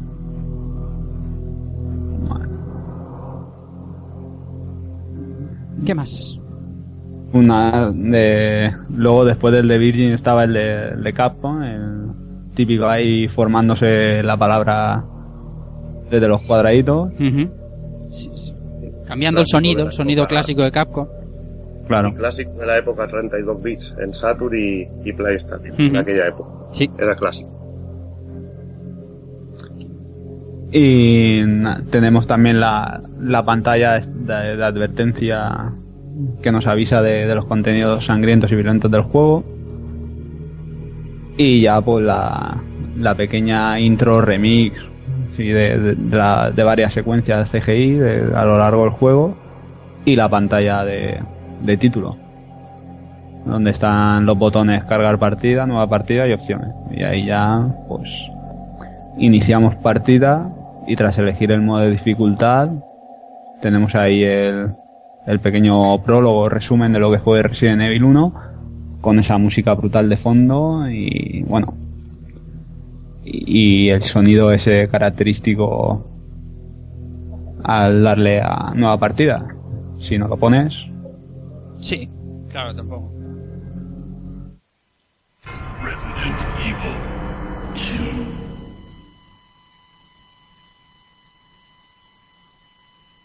A mí me encantaban estos, estas lecturas de título cuando arrancaba. Claro, es que eran los 32 bits y nos, escucha- nos, nos gustaba escuchar voces. El audio que te, te leían el título que tú estabas leyendo en grandote, te lo leía. Todo lo que habíamos visto hasta entonces era Sega. Eh, Eso, eso es lo que te pasa por tener una Mega Drive. Eh, es lo que hay. En la Super te podías tener ya voces decentes, coño. Es que eres también la hostia, tío. Señor, pero es que hay cosas en la vida que no se eligen. Y, se- y- y- y ser Perdón, ceguero no se elige. Eso te viene dado. Pues sí, escuchábamos, escuchábamos el, el, el Resident Evil, Resident Evil 2. Y a jugar, Villa. Pues sí, justo después de, de este prólogo, como bien has comentado tú, la, la espectacular introducción CGI, que bueno, dependiendo de, de cada personaje, variaba pues nada, mínimamente. Y bueno, eh, yo siempre he sido empezar con, con Claire. ¿no? sé por qué, no por nada en especial, pero así ha sido y, así lo, lo, voy a ir manteniendo hasta que me dé por, por cambiarlo. Y bueno, en esta ocasión, después de todo lo que hemos hablado ya, no, no vamos a hacer ningún walkthrough del juego porque considero mejor que es un título que pide tirar de recuerdo. Aún así seguro que hablamos de momentos clave y muchas más cosas, comenzando obviamente por, por la CGI de, de la que ya hemos hablado.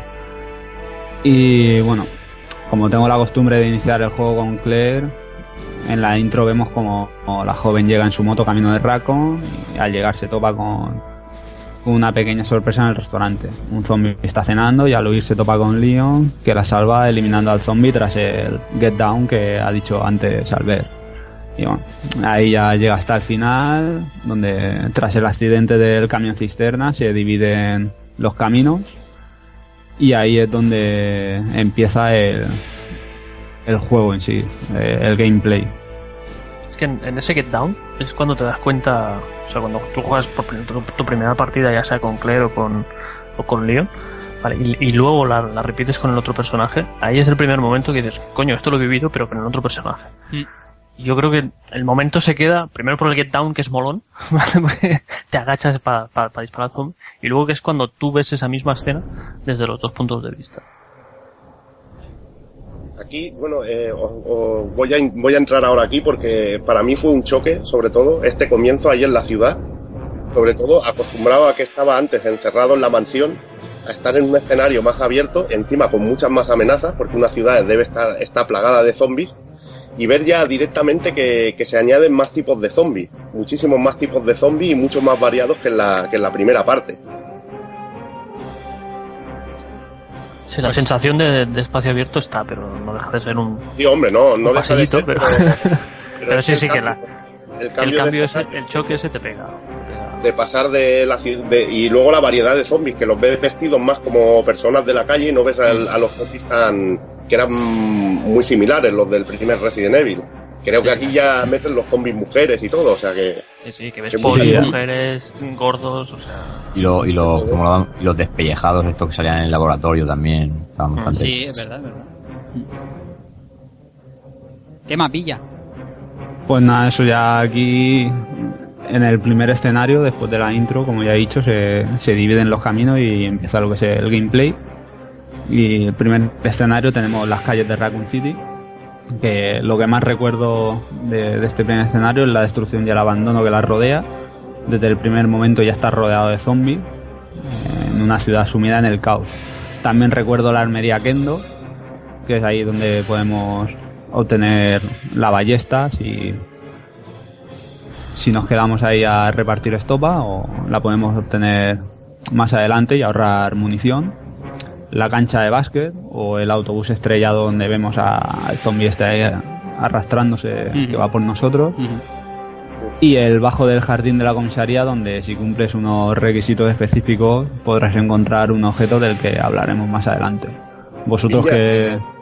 en la, en la cancha de básquet donde estaban las rejas, ¿no? Que, que los zombies no te pueden pillar en un principio, ¿no? Sí, Sí, que tú pasas pero por la que, puerta. claro, Por la pasas por la puerta hasta el final donde hay un, un vehículo ahí estrellado que coges creo que munición y justo cuando te dan media vuelta abren y bueno, te quedas ahí entre la espada y la pared. Eso es muy grande. De esas situaciones grandes, grandes que molan, tío. Es que yo creo que es la ¿Sabe? parte. Para mí es la parte más, más chunga la de la ciudad. Perdón, Evil, eh. No, no, que sabes que pasas por la valla esa y dices, estos cabrones van a salir. y, Sí, sí. y mola, tío, mola. Pero que decía eso, que, la, que para mí es la parte más chunga, porque primero que sales ahí que, que no sabes ni cómo van los controles ni nada, te sueltan ahí. Y, y ahora que lo he vuelto a rejugar, o sea, me costó dos vidas salir de, la- de las primeras pantallas. O sea, para mí llegar a la comisaría, yo creo que es de lo más de lo más jodido del, juego, ¿no? Luego ya si empiezas ya en la mansión ya no te vienen, no sé, no ves esas oleadas, ¿no? Como decía Levil que dices, hostia, es una ciudad y aquí hay un montón de zombies. Luego ya son más Y vas pausados. pelado, y vas pelado como una rata. Sí, Sí. además es eso, que vas pelado, no, no tienes ni idea de ni, ni los controles ni nada y te vas Pero es contra te pasa, te pasa también, si hubieras estado acostumbrado a la primera parte, cómo se jugaba la primera parte, le hubieras pillado el tranquillo más rápido. Porque tú ahora estás que- más a darle a la dirección y que el muñeco vaya en esa dirección. Y en este juego tienes que girar y luego correr hacia un botón para correr. El control es muy cuenta- distinto y exigente. Ten en cuenta que muchos empezaron con Resident Evil 2. Sí. Sí, bueno, también. Entonces, eso le añade un plus también ahí. Añade un plus. Pero ahora, sobre todo, es por la falta de costumbre. Que Sí, no, no, dices, ahora- ¿Cómo cuesta esto? ¿Cómo cuesta esto, tío? Ahora tardas entre 5 y 10 minutos en Yo- hacerte con el control. Yo, yo luego hablaré sobre roles y demás, pero a mí el control de, de los Resident clásicos me parece sublime. Sublime, sublime. Es A mí, a mí- a mí- sublime. a mí me gusta mucho. Eso a mí sí. se me hace bastante Sí, no, fácil. Eso sí. Sí, la verdad que están, pero yo cuando ya pruebas el remake y ves que puedes ir a cada dirección es muchísimo mejor. Pero que bueno, yo es que el remake no lo he jugado. el remake no lo has jugado, has de jugarlo. Mm. A ver si Keiko me lo deja. No, y ahora tendrás una buena oportunidad que lo vuelven a sacar. Ya ves, anda que no tengo Ana. No, ahí, ahí estoy de acuerdo con Evil. eh, eh, los- a ver, los controles de Resident Evil 2 son de su época. Y más en escenarios renderizados de la época también, pues a veces te quedabas ahí un poco encasquillado en algunos sitios para moverte, pero en el, en el remake se cambia pff, completo. Igualmente tienes que adecuar los controles a cómo se desarrolla la acción y cómo se desarrolla la acción en el juego están bien adecuados. Que los zombies también van más lentos, no te van a toda hostia y entonces te da tiempo de, de colocarte bien. Entonces está bien. Bueno, y esto que vamos por las calles de Dragon City para llegar a la comisaría, Villa. Pues nada, ya después de todo lo que, lo que hemos visto, llegamos a, a la comisaría y tras la, es- la escena inicial ahí donde sube el plano y se queda la pantalla fija en el hall de la comisaría, yo destacaría el primer encuentro con Marvin, la secuencia del primer leaker, eh, incluso el plano ese de cámara justo al atravesar la puerta, que es como si nos estuviera mirando por a través de la ventana y la cantidad de puzzles por resolver o llaves que recoger dentro del edificio. Puzzles que en algunos casos son necesarios resolver para obtener otro objeto que es necesario para resolver otro puzzle y adquirir otro objeto, etcétera. También descata- descasta- destacaría, perdón, que, que no afrontaremos determinados puzzles de la misma manera con un personaje que con otro. Y bueno, de esto hablaremos más adelante. Y bueno, para acabar, destacar también los encuentros con el jefe Iron, Sherry, que como apoyo, al igual que Ida, son personajes controlables. Y la primera vez que vemos a William. Aquí la verdad que lo de los puzzles es algo que sí que echamos muy de menos de, de los Resident Evil, porque yo creo que era una de las partes más, más divertidas, el descubrir cómo, cómo acceder a otra zona y, bueno, sensación de logro que tienes cuando lo resuelves por ti mismo. A mí eso la verdad que me encanta y esa sensación se ha perdido mucho en, en, la nueva, en los nuevos que tienen otras virtudes, pero para mí un defecto es que no se mantenga esto de los puzzles que me parecía genial. Vale.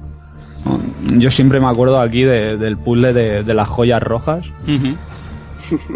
Que primero tienes que mover las dos estatuas para- en el primer piso para obtener una joya roja.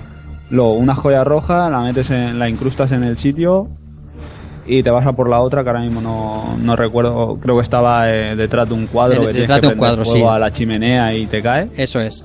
Y cuando obtienes las dos, las metes en, en los soportes donde tienen que ir, se abre el pecho de otra estatua y te da, creo que era una llave o, o un enchufe, dependiendo del personaje. Sí, madre Sí. mía, eso exagerado. Pero mola un Pero- montón, tío. Sí, sí, hombre, y tanto que mola. Que la comisaría tiene tela, ¿eh? Porque para hacer todos estos mecanismos y tal... La comisaría es eh. la hostia Ya bendita. me gustaría bien encontrarme una comisaría de este estilo. Llegas tú ahí, hay una con todos biblioteca. enfermos ahí escondiendo cosas, ahí puro detrás de la chimenea, que no sé qué, con una palanca, con no sé una Sí, sí, sí, sí, sí. Llegas a una biblioteca, mueve la estantería a la derecha, tal. Sí, sí, que además es una comisaría con biblioteca que parece aquello... Sí, lo típico. Lo típico. Si tuvieras el nivel de corrupción que tiene el jefe de policía, a lo mejor la tendrías. También. Seguramente. También. Y si tuvieras un laboratorio de Umbrella debajo también. También, también. Más. Pues nada, el tercer escenario son las alcantarillas, que tras ver a William y entrar... Es una escena donde antes justo de entrar en las alcantarillas vemos a William ahí pasar por delante de nosotros en- por una cornisa y bueno, me quedaría con las arañas gigantes y el puzzle de, de la, de la cascada y las medallas del lobo y el águila. Que es algo que siempre me ha quedado grabado en la cabeza, eh, los dos medallones Genial, Y- genial. Y aparte de esto también me quedaría con el encuentro que tenemos con otro personaje que es Annette, del que he hablado antes, que es bastante interesante la conversación que mantenemos con ella, seguida de, de esa espectacular donde vemos un personaje del que más tarde hablaremos, que es Hank. Y bueno, también me quedaría con el, con el encuentro que, que tenemos con el Alligator, del que no hemos hablado antes, pero es bastante asequible de, de eliminar si, si sabemos el truquete. Qué leyenda urbana hay más, la- en las alcantarillas con un, con un cocodrilo, tío, eh, o un caimán, ¿Verdad? tío. Genial, eh, tío. Verdad, verdad. La típica leyenda, tío. En el 4 no se pelea también Leon con, con un caimán en una barca. Es que eso, a eso iba, que ha intentado meterlo del cocodrilo en, en el 5, eso es en el 5. No, a mí me suena en el 4, ¿eh? Que En el, sale 4, Leon. en el 4 hay un monstruo de, de un lago. Sí, que va a ser una barca. lago. Ah, vale. En, Vale, el vale. 5, en el 5 sí que hay bastantes cocodrilos, pero ha- han intentado meter este, este elemento en, en más juegos de la saga, pero yo creo que la, la parte mítica es en el 2, porque encontrarte un pedazo de cocodrilo así encajado en una alcantarilla eh, chocaba bastante. Sí, que además abres, abres la puerta y casi te sale de golpe ahí. Sí, sí. sí, sí. Pero, pero ahora tú, Esto también es rollo Spiderman, ¿no? Sí, con la Con los leakers, ¿eh?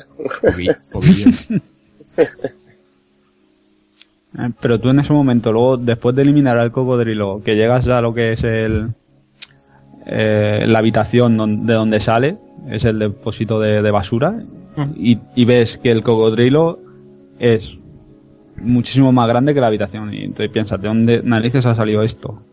Es Es, igual. es algo loquísimo. Eso es Sí, como sí, en Star. Wars. Tenían baúles interdimensionales. ¿Qué cojones sigue importar el tamaño de la habitación?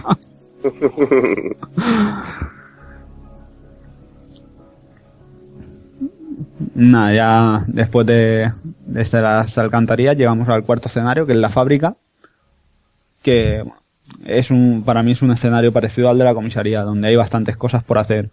Lo más destacado podrían ser los enfrentamientos contra William o, y con la polilla gigante, si deseamos incluir nuestras huellas en el ordenador de la habitación para poder entrar en el escenario B a otra instancia, en este caso sería con Leon, sin obviar enemigos como los leakers o las plantas que son bastante molestas, incluso una vez derrotadas. Eh, sabéis que paséis por encima y pegan ahí el latigazo ese que dices, coño, ¿qué haces tú aún viva? Esa polilla me, me ha dado bastante por saco esta última partida que he echado, ¿eh? Bastante odiosa la polilla. Llam- eh, granadas incendiarias y no te dura nada. Ya, pero no, no, no tenía, tenía lanzallamas, que no sé por qué, es aquello de, de ahorrar munición y, y ser el más rico del cementerio. la mataba, la maté con la escopeta, pero no sé. Eso es muy catalán, ¿eh? Sí, sí, sí, sí, es que soy así, soy catalán. no hay fer, no hay. Pero sí, sí, con todos los survivors me pasa igual, ¿eh? O sea, acabo siendo, acabo los juegos con, con lleno de munición y, pasándolo mal, digo, seré tonto del culo. Pero bueno. Villa, ¿qué más? Y, y bueno, ya como, como parte final de, de lo que sería el, este, esta primera parte del juego, está la típica cuenta atrás donde te enfrentas al último jefe, en este caso sería por segunda vez a William, a lo, o lo, o lo que queda de él. Clasicazo la cuenta atrás, tío. No. Clasicazo la cuenta atrás de, lo- de los juegos de Capcom, tío. Y la más bizarra que recuerdo es en Onimusa, tío. Una cuenta atrás en un juego basado en la... En la con, el- con todo, como si fuera un laboratorio sonando, me volvió loco. En el Onimusa sobre todo, lo de la cuenta atrás. Pero es un clásico de Capcom y, bueno, momento para crear urgencia que está de la hostia. Que siempre mola un montón, aparte lo acompaña con una música que queda genial. Y, y la vocecilla, y la vocecilla informática La que no para de ahí, sí. Yo es que sí, la primera vez que lo jugué, pues supongo que no, no- no lo recuerdo, pero precisamente me lo, me lo pasé ayer y me recordó tanto al- a la secuencia final de Aliens, cuando Ripley va a buscar a, a Nut, ¿vale? Que también hay una secuencia de, de autodestrucción y está todo destrozándose, entonces la música, la tensión, que es lo mismo que genera este Resident Evil, con sus escaleras, con el, con la cuenta atrás, con el lanzallamas, porque también vas con un lanzallamas. O sea, solo me faltaban los aliens. Yo ayer estaba viviendo la secuencia final de aliens. ¿En qué videojuegos recordáis también una cuenta así? Hostia, Eh, eh, ¿Habéis jugado a Super Metroid? No. sí. Claro, ¿Habéis? claro. En Super Metroid también hay una, una, una secuencia también de cuenta atrás. No, y al final también. Al final, Y al final te va a explotar todo y tienes que escapar y está de la hostia. Pues, yo me acuerdo de un montón de juegos de, de tener esa sensación de cuenta atrás. Eh, pero, pero, eh, hombre, quitando últimamente que haya jugado con cuenta atrás, Final Fantasy VIII tiene algún escenario con cuenta atrás que te da un poco de ansiedad, pero tampoco lo pasas tan mal.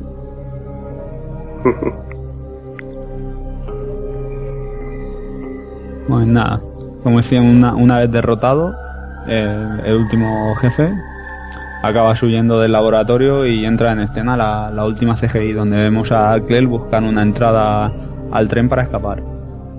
Tras lograrlo y acabar esta secuencia, le toca el turno a los créditos y, una vez que estos terminan, llega la partida de, o sea, la pantalla de puntuación, donde según el tiempo que hayas tardado y las veces que hayas guardado la partida, obtendrás una puntuación entre E y A o S si es la versión japonesa. Tras eso, guardas la partida e inicias el otro CD con el escenario B. Cuando iniciamos el escenario B, en este caso sería con el otro personaje, el recorrido es similar, pero nos encontramos con puzzles específicos para Leon, como el de los enchufes de ajedrez, u otros puzzles como el del hueco junto al helicóptero, los tendremos resueltos ya. Es eh, la habitación esa que hay que, que explotar con el detonador y, y eso. Que es lo que decía antes al ver, que claro, vives la, la historia por dos. Porque cuando pasas por ahí y te ves ya el hueco de la pared hecho, dices, esto ya lo he hecho. Claro. Entonces, A mí es lo que me volvió loco en su día de, de este juego. De que jugabas una primera parte y luego jugabas la segunda y la- lo que habías hecho en la primera seguía ahí, o sea, ya estaba hecho.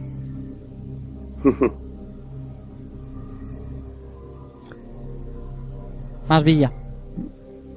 Y nada, eso, eh, pequeños detalles cambian y aquí el, eh, lo que he dicho antes de- del tirán, que en su versión T103 no seguirá y, y el tirán será el, el jefe final, bueno, aunque veremos después a la última evolución de Birkin en el, en el vagón del tren, pero bueno, eh, Eso, si me permite, pilla.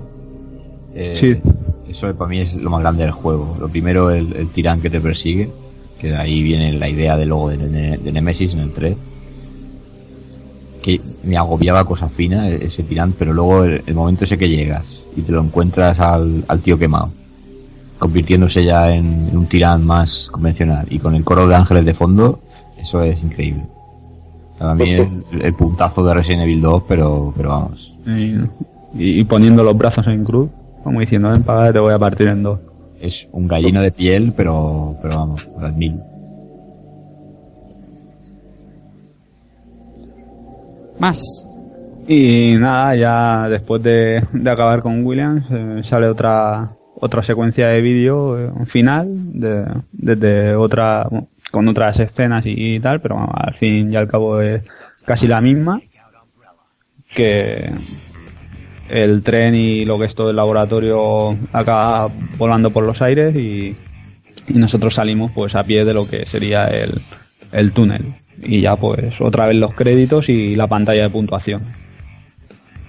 Muy- Muy bonita la música de los créditos, muy chula.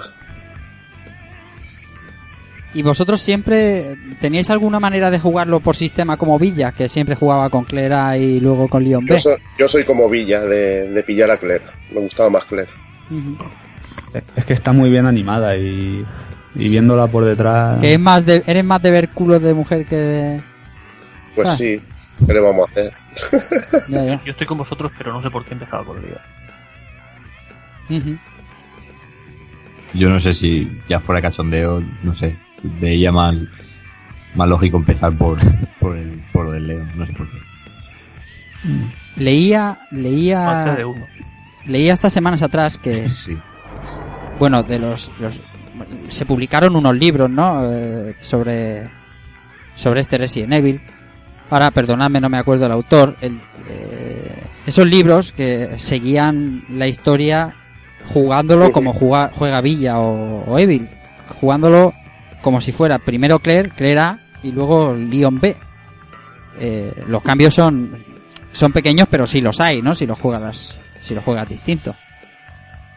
Y leía que eso era, digamos, lo oficial, ¿no? No es lo oficial exactamente, pero vamos, sí lo que seguían los libros.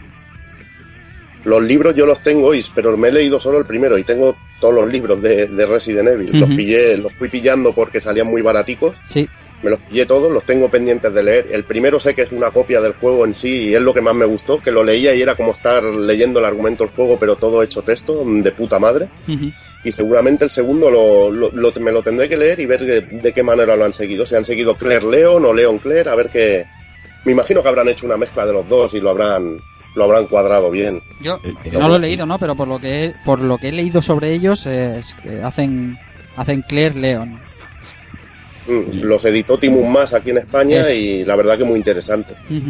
Yo, yo corroboro lo que dice Evil, porque yo tengo el, el primero también.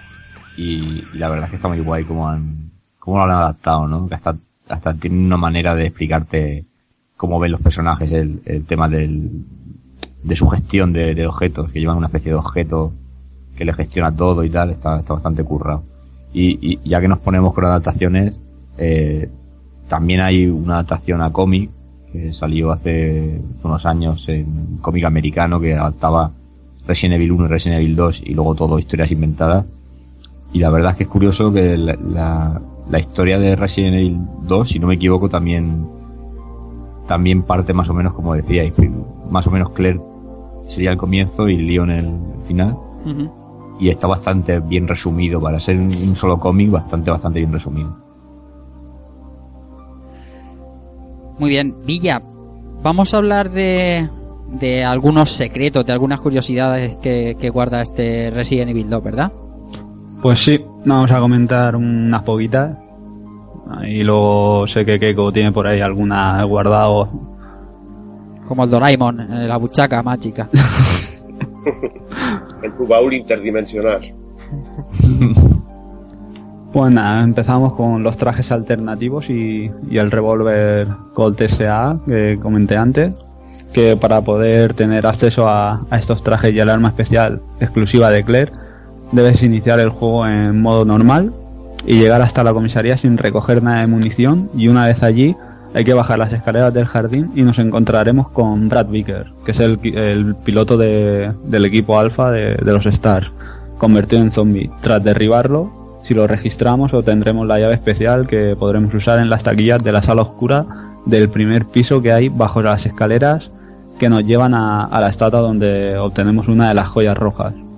Que, que está convertido en zombie porque en Resident Evil 3 el Nemesis lo encaloma y lo pone Ah, encima. toma, spoileraco. Ala.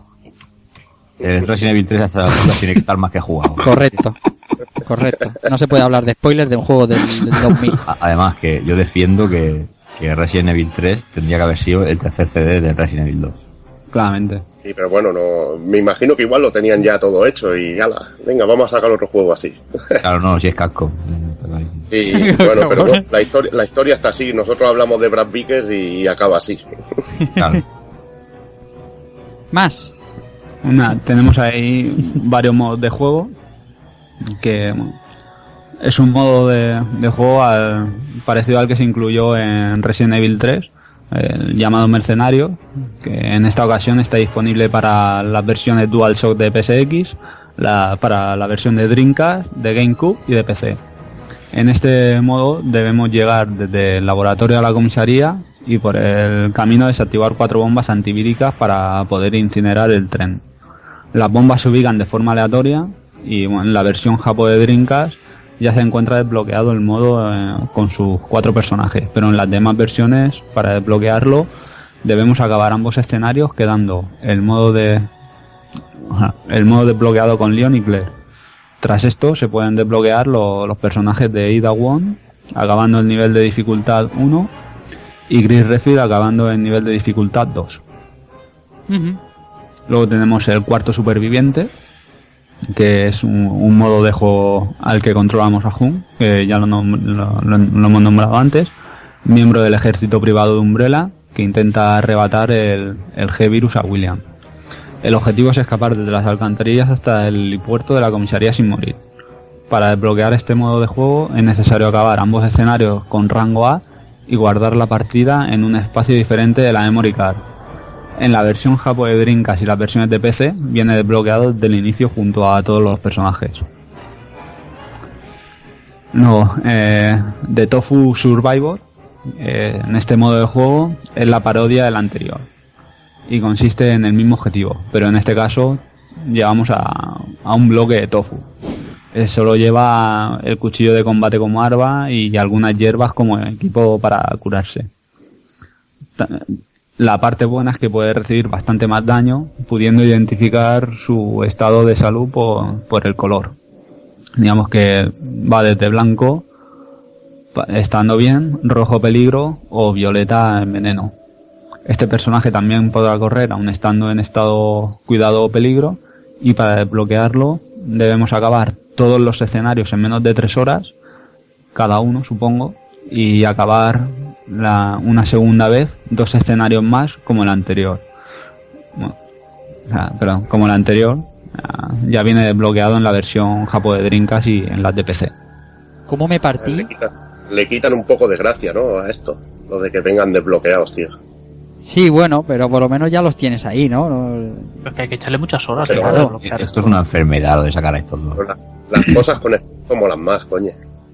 Sí, sobre todo el tofu sí que hay que echarle ahí un rato, pero sale, sale fácil. El tofu cuando me lo contaron la primera vez yo no me lo creía hasta que lo vi me partí el ojal, pero, pero te lo juro que no me lo creía y decía, pero estás quedándote conmigo, que yo no lo había leído en revistas ni nada y cuando lo vi Japonesada del 15. era muerte, muerte.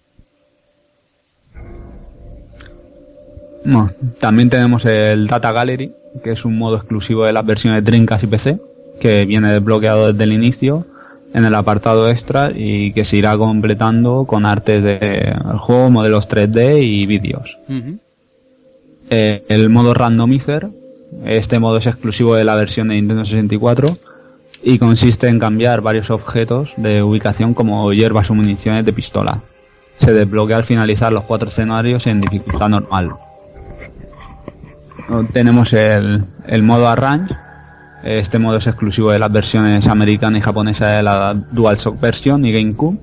Y en él se incluyen dos submodos llamados Rookie, donde empezamos con la ametralladora y munición infinita, además de abundancia en municiones y por todo el escenario. Call of Duty.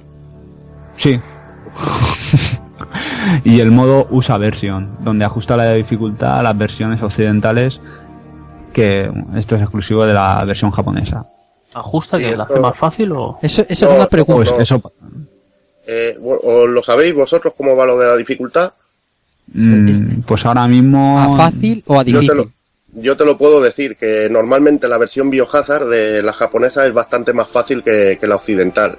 Aguantas más, tienen, los personajes tienen más resistencia, bueno, los enemigos tienen menos resistencia, y en la versión USA y, y que llega a Europa era el juego era bastante más jodido. Y por eso se pone ese nivel de dificultad para, para los japos. Ujú, Vaya. Bueno, luego tenemos, la, como ya he comentado antes, el tema de la- las, ema- la- las armas comunes con munición infinita, donde está la ametralladora, que tenemos, bueno, aparte tenemos dos en el juego, que una está en la armería de la comisaría junto a la bandolera, cuando podemos obtener una u otra. Y, y la otra en la sala de experimentos del laboratorio, que es la estancia esa donde podemos acceder si, si ponemos la, la huella, si registramos la huella dactilar en el ordenador. Y para obtenerla con, munición infinita, tenemos que acabar el primer escenario con rango A o B en menos de 3 horas. La Gatling, que la obtenemos al acabar el primer escenario con rango A o B en menos de 2 horas y media. Y por último, el lanzacohetes, que aparte de, obtenerlo en el escenario B contra el tirán, lo podemos obtener con munición infinita al acabar el primer escenario en rango AB en menos de dos horas y media y sin salvar la partida. Con un par de huevos. con los hombres. Claro. Ah, Pues si un escenario te puede durar tres horas. A lo sumo. Ah. No, la primera vez, no, la, la primera vez, la primera vez que te pones a jugar Resident Evil 2. Yo me acordaba de algunos puzzles y de muchas cosas y esta, esta vuelta le he dado seis horas. O sea, Tienes que memorizarlo todo. Sí, sí, sí, sí. No. No.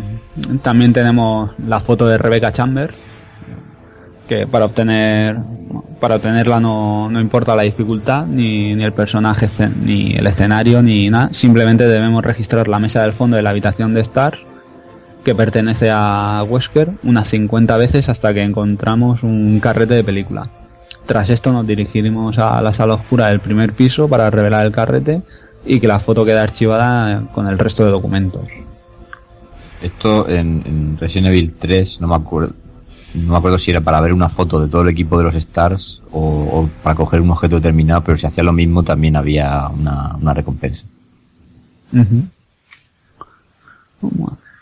Luego tenemos aquí, no sé, ahora mismo no, no recuerdo quién lo ha comentado, que incluso Resident Evil 2 y 3 ya lo tenían ahí todo, todo pensado, que bueno, hay como un plano de, de lo que sería la entrada de, de la comisaría en Resident Evil 3, que consiste en cumplir unos requisitos para que aparezca, que es llegar a la comisaría cogiendo objetos y acabando con los zombies del jardín, entonces pulsa el botón de acción delante de las puertas y sale este ángulo.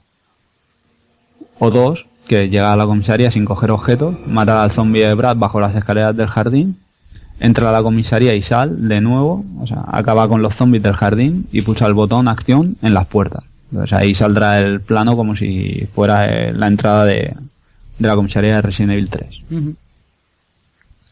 Luego, disparos a la pantalla, que hay algunos ángulos en los que si disparamos hacia, o sea, hacia- o sea, como si fuera hacia nosotros, veremos cómo salen unos agujeros en la pantalla y bueno, hay varios repartidos por el juego.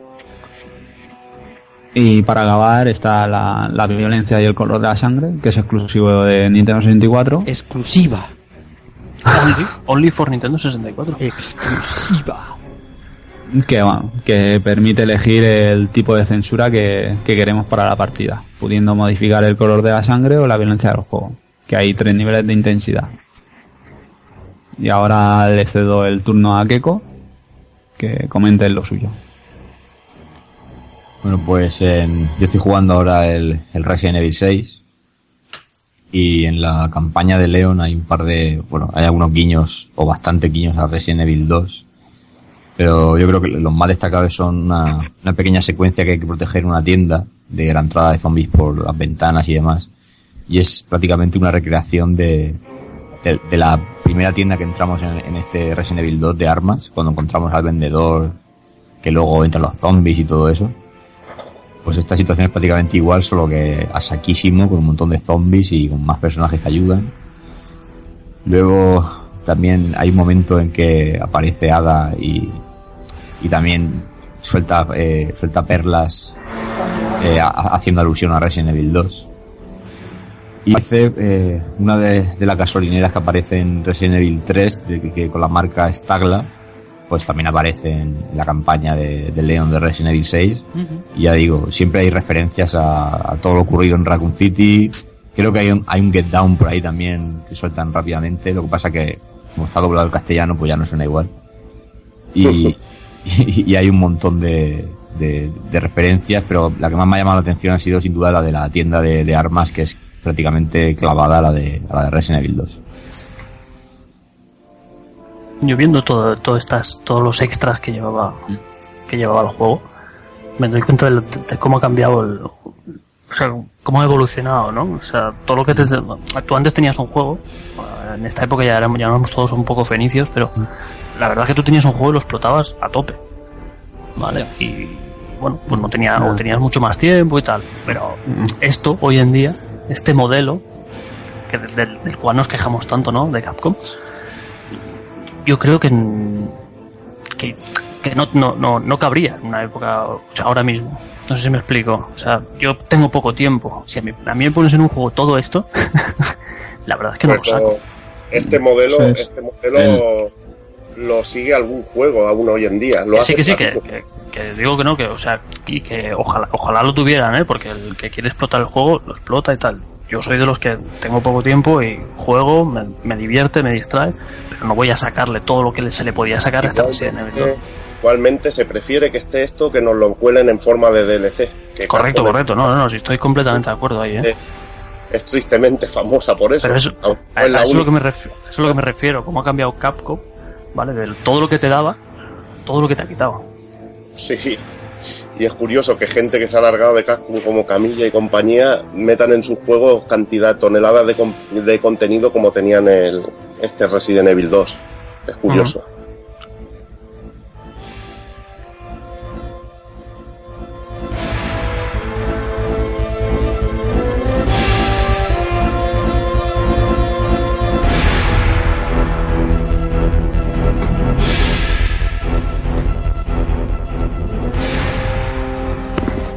Bueno, hemos, eh, hemos destripado buena parte del título, Villa. ¿Qué nos queda? Pues ahora ya hablar de de cómo se ve, cómo se escucha y cómo se juega a este clasicazo. Pues tú Y nada, yo para empezar tocaré el tema jugable, ya que los controles de la saga clásica son bastante peculiares y yo personalmente, junto a esos ángulos de cámara, los echo bastante de menos y que lo sabe porque ahí hemos tenido nuestras conversaciones. Sí, eso, eso es cierto. Lo que pasa que, respetando eso, yo creo que si vas por el camino de Resident Evil 4, eh, creo que a veces eh, hay momentos siempre en, que- en el que hay que cambiar. Y si a lo mejor hubieran seguido por ahí, se hubieran quemado mucho los Resident, pero bueno, eh, eso es ley de vida. Bueno, yo, yo soy defensor del control clásico, ya lo sabes. Respetable. Pues nada. Como decía, o como iba a decir, cuando empecé el guion pensé que, que me iba a costar, la verdad, que jugarlo debido a, a la peculiaridad de los controles, pero la verdad es que me, me costó poco adaptarme de nuevo. Y bueno, tras varios minutos me hice con el control de nuevo. Como si no, como si nada. Como También- bicicleta. Sí, Claro, no se olvida. podría decir que sí. No se olvida eso, hombre. No. Ahora que dáselo, dáselo a, un, a alguien que no haya jugado nunca. Hombre, claro, eso sí. Pero coño, a mí ahora me ha pasado y, y lo jugué en su día y, y hay veces que te pones en un ángulo y dices, ¿a qué estás disparando? Su normal. Ahora que dices eso, iba a comentarlo, que al entrar en la configuración de controles, si tú entras en, o sea, eh, donde te pone tipo A, B, C, Sí. y cambias al C, está el auto aim. El auto Y aim ahí- es, es trampa siempre, Villa. Ah, bueno, pero para el que no lo sepa, ahí se lo Sí, dejo pero- por si... Pero ahí le quita una de las gracias, Claro, Villa. Hombre, juego. claro, eso sí. Eso Porque sí. tú sabes que es la gracia del juego. Eh, no, lo hemos, no lo hemos comentado. Y es el gore. Lo que avisa en primera pantalla, que es el gore del juego. Y es que según donde apuntes a ciertos enemigos, les puedes, les puedes directamente volar la cabeza, volar los brazos, volar las piernas. Mm. Y es cachondísimo. Oh. Es de lo mejor de, de este Resi 2, tío. So- sobre todo con, con la escopeta mejorada y las Magnum. Eh, La, la, escopeta, escopeta, mejorada, apuntar hacia arriba y volarle el tarro al zombie, pues mola mucho, tío. No le- o directamente, si, si- sin apuntar hacia arriba, le partes el cuerpo en dos. Eso es un Me queda gustazo. muy loco en el laboratorio, ¿eh? Con eso. no me acordaba. Y aquello que pegas el escopetado, ¡boom! Y te encuentras el, el torso por un lado y las piernas caminando por otro, digo. ¿Qué decías, Keiko? cach- cachondísimo también con el lanzagranadas que lo dejas ahí en nada, tío. lo destruyes, tío, es genial. A mí me encantaba, es que era alucinante. Y sobre todo cuando tenías la casualidad de que le dabas en un brazo y se lo quitaba, es que era, eh, no sé, era una pasada. Sobre todo una pasada en aquel momento. Decías, Keiko. Y, No, que, que eso, que eso era enfermedad pura. Antes, cuando jugábamos de pequeños a, a ese Resident, nuestra arma fetiche para cualquier cosa era, era la, la escopeta. Creía- creíamos que en verdad una escopeta podía partir a una persona. o sea, era, era brutal. y con la Magnum también. Sí. Disparabas y todo lo que pillaba en línea recta se quedaba sin cabeza. A Magnum es que se, se- se echaba para atrás el, el- el Sí, sí, personaje, se el, echaba el para atrás. retroceso es... Sí, sí, sí. Eso da- daba una sensación de decir, Dios, le pega un viaje de mucho cuidado. Es Harry el sucio, eres el puto Harry el sucio. ¿no? Sí, sí. El sucio Charles Bronson, tío. Sí, sí, Charles Bronson, buah, ese, ese aún es más viejete, ¿eh? Sí, es más viejete, pero yo recuerdo una escena, tío, no sé si habéis visto esa peli. Mira, hago aquí unos tópicos ahí total. Esta peli era una de las partes de Yo soy la justicia, que el tío sale con una cámara y un helado haciendo como de guiri, tonto, meneando la cámara en un barrio chungo. Y viene un Hombre. tío y le roba la cámara. Y saca una pedazo de Magnum de, de la pechera, tío, que parecía que nunca se iba a acabar. Y dice, joder, una Magnum de estas tiene que hacer mucha pupa. Esa, Creo que era una- un pitón de aquellas, que eso era una animalada. esa, esa película la emiten bastante ahora en Paramount Channel y esa secuencia la, la he visto recientemente y es muy, es muy brutal. Es muy bruta. Y por eso que dicen luego, hostia, ¿cómo que quita tanto la Magnum? Es que es una pistola muy bruta. Es un pistolón, es un pistolón. En el, en el 6, en Resident Evil 6, hay, hay, por no llamarla Magnum, han metido una que se llama Mata Elefantes. Que Mira, que es la que le gustaba al rey. Bueno, es una Desert Eagle de esto, algo de esto, ¿no? Como una Desert Eagle, que es una, Sí, una- la- la- la- le han pu- pistola, un pepino. Le han puesto ahí Mata Elefantes por, no sé, por distinguirla a lo mejor entre campañas, pero vamos, que es una brutalidad. Más villas de tus... Pues nada, ya pasamos a, a lo visual y decir que yo lo he rejugado en emulador con mi super PC ahí a bajísima resolución. Tanto que no sabía si era la versión de PS1 una eh, Special Edition de Spectrum, o sea que. Bueno, ya dejando las gracias. la verdad que, que el juego yo lo veo que, que ha envejecido bastante bien. Tiene sus cositas, pero nada rayante de retina, al menos para mí. Además, sus CGI siguen siendo y se siguen viendo impresionantes. Hombre, yo ahí, la, la CGI en su época sí que eran, eran pepinos, pero ahora sí que, a ver, están muy bien, pero um, no son, no, no- mejor quedarse con el recuerdo. Sí. Igualmente el, el juego sobrevive muy bien al tener los escenarios renderizados. Sí, Sí, sí, sí. Y, y le podían meterme entonces mucho detalle a los personajes poligonales y no cantaría tanto si hubiera sido todo el juego en, en 3D, aunque luego hicieron trabajos en 3D como Dino Crisis que la verdad que se veían muy bien y estaban muy conseguidos. Pero realmente los Resident Evil o Parasite F eh, eh, que tiene este tipo de gráficos así no son no envejecen tan mal como, como otros títulos que son todo polígonos en, en la Play. Yo lo he jugado Sí. en Vita y la verdad es que en esa pantalla luce bastante bien, ¿eh? o sea, se hace muy jugable en la Vita. No, no se nota tanto los pixelacos. No es lo mismo jugarlo en una pantalla. No sé si tú lo has jugado en, en, en Play 3, eh, Rafa, Sí. pero si lo juegas en una tele 46 se tiene que ver ahí unos cubos como del tamaño de mi sofá, porque Sí, claro, está claro. Pero bueno, eh, se asume, ¿no? No, tampoco, sí, sí, sí, tampoco, es, pero que digo tampoco es que sangrante. Hoy, en- no hoy sé, en día con las portátiles que hay, tampoco es PSP, sangrante. con la Vita, Es como, como cuando jugamos a Final Fantasy VIII. No sé, no, no, no se me hace excesivamente duro. Claro, el pixel es No. más grande, pero tampoco es. Rafa, ¿y la versión de 64 qué? La versión de 64 es una versión buena y, te, y explico por qué. Porque es un juego que no puede tener niebla.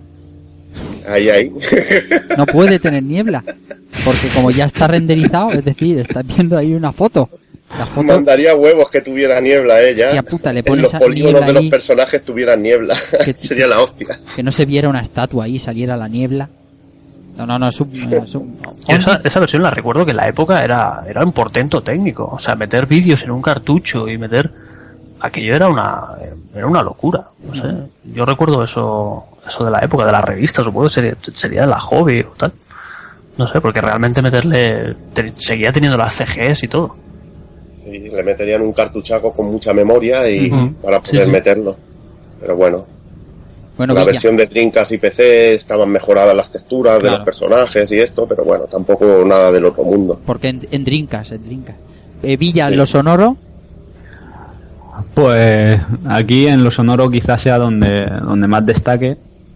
ya que es la guinda a ciertas escenas, situaciones o momentos del juego donde hace que, crezca la tensión, aunque en realidad no vaya a pasar nada, pero es lo que es más lo que tú te esperas y no te enseñan que, que lo que enseñan. Pues a ver, ¿quién nos recuerda la música, por ejemplo, del prólogo que ya hemos escuchado, la de la sala segura? Y no, sí, Albert. No, no, iba a decir los, los, los FX, que entrar en una sala y escuchar el... Hay, hay, Hay FX, alguien. ¿Dónde está? hay FX buenos y hay FX que dices, qué cabrones, tío, cabrones, habéis cogido una sartén y la habéis dado con una cuchara. Subir, Pero mola- lo, lo que mola de los FX son los pasos en según qué materiales, tío. Estaba Sí. muy conseguido ese Sí. efectillo. Villa, escaleras o sea, metálicas eh. Eh, Evil, subiendo una escalera... el sonido según la superficie mola mucho. Sí, sí, eso está claro, pero subir una escalera de alcantarilla, por ejemplo, ¿no? Sí. Suena totalmente una sartén ahí con una lata. eh. Claro, pero es que llevan tapones, coño. Llevan zapatos de claqué y suenan así, a metal, a pegarle con la sartén, tío. Yo siempre he pensado que suenan así las alcantarillas. Yo, yo no he bajado a la alcantarilla, fíjate. Yo, yo te digo que una escalera de metal no suena así. Lo que pasa es que lo exageran a lo bestia, para que mole más. A lo Que bestia. mole, claro. Bueno, ¿qué más, Villa? Pues nada, antes de, de llegar a las conclusiones, me, me gustaría destacar el, el trabajo que están llevando a cabo unos fans rehaciendo el, este Resident Evil 2 en HD bajo el nombre de Resident Evil 2 HD Reborn, el cual toma la estética, guion y demás del juego original con las mecánicas de la nueva jornada con cámara al hombro, entre otras. Los responsables son Invader Games y desde su web podréis seguir el desarrollo de este Reborn en HD. El juego se ha creado con el motor Unity 3D y está siendo algo así como el remake de Resident Evil 1. Están siendo cambiadas algunas zonas para que no sean copia y pega del original y bueno, hay ganas de, de echarle ya el guante a este remake. Aunque veremos a ver si con el el anunciado Resident Evil 1 remake HD para PS4 no veremos después el 2 y el 3. Lo Yo que creo pasa que es no que le pase el- como el- al, como al del Metal Gear. Lo que pasa es que el remake del Resident Evil 2 merecería el trato que se le dio al de, al de GameCube. Sí. Que sería, eso sería hacerse pajas, tío, porque es- eh, sería brutal, tío. Que sigo y sin un entender. placer, tío. Sigo sin entender por qué no se hizo.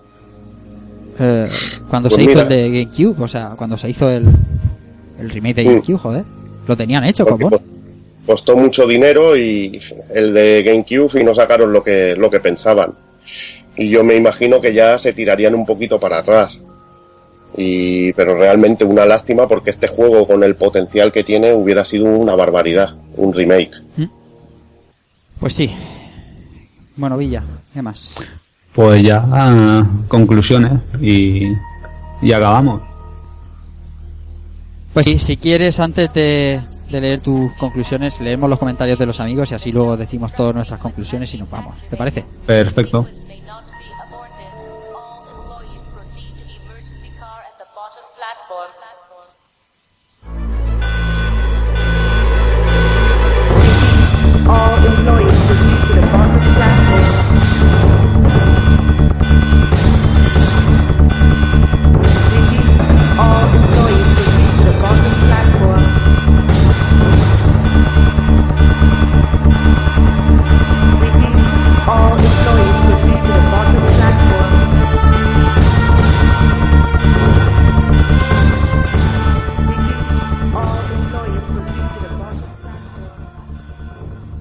Bueno, y hay que pedirles a las voces aterciopeladas de Rejugando que nos den lo mejor de sí mismas y nos lean los comentarios que tenemos de, de los amigos, que hoy también son un montón, cosa que agradecemos un puñal, porque el juego lo merece. Así que, Albert, Keko, eh, como Bueno, vosotros ¿quién, queréis. quién empieza, Keko? ¿Verdad? Venga, le doy yo. Decir que, que esta música de fondo me da un mazo de ansiedad. Que me acuerdo perfectamente de esa situación. Porque quieres, porque quieres huir rápidamente. Corre, corre. Bueno, pues vamos, vamos a empezar con un, un comentario o incluso aporte al, al guion de nuestra reciente compañera Marigones. Nos decía que este juego, el Resident Evil 2, a su salida a la venta en Japón, eh, consiguió el récord de juego más vendido en su primer fin de semana de vida, superando las cifras de juegos como Final Fantasy VII. Eso, ojo, Cuidado. poca broma, ¿eh? Cuidado. Cuidado. Oh, cabrón, ya, ya os dije yo que el IP estaba por las nubes con este Cuidado, cuidado. Estaba por las nubes, o más. Luego también nos decía que George Romero eh, dirigió la campaña publicitaria. Esto sí que se, se vio algo. Eh, ocupa la, la posición número 11 de los juegos más vendidos de PlayStation, con cerca de 6 millones de copias vendidas, 5 con, con 80 con 82. Ujú.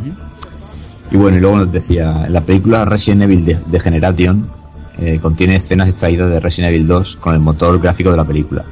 Cuando Leon le, recuerda a Claire lo vivido en Raccoon City y cuando Claire recuerda los efectos del G-Virus en, en William Birkin. También tiene un guiño cuando Leon y Claire se encuentran por- por primera vez en el aeropuerto haciendo homenaje a la intro de, de Resident Evil 2 y con el famoso Get Down que, que dice que dice Leon. Muy bien. Seguimos con Gestiviciado Primigenio, que nos dice, lo primero que me viene a la cabeza es el susto que me dio Tyrant, con su aparición estelar reventando una pared. No sé si fue más por el bicho en sí o por la gabardina que llevaba, al más puro estilo Colombo. Los leakers con esa lengua tipo Miley Cyrus también son dignos de mención. falta le falta la bola de demolición. Bueno, eh, Daniel Rabinat Aligué nos decía, eh, lo jugué en GameCube y lo que más me sorprendió, lo que me sorprendió más, perdón, es la magistral manera que entrelaza y entrecruza las historias y los caminos cuando escoges uno u otro protagonista.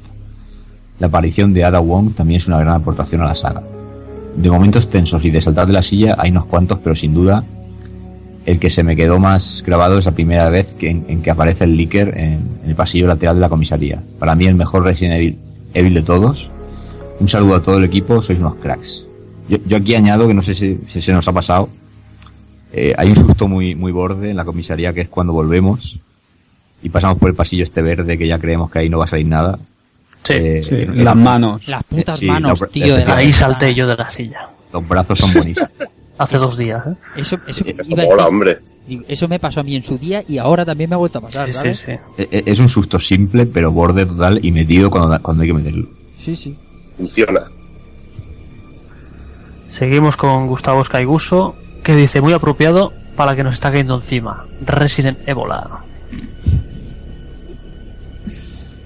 Bueno, aquí la gente no parece que no tiene escrúpulos. No, no. Bueno.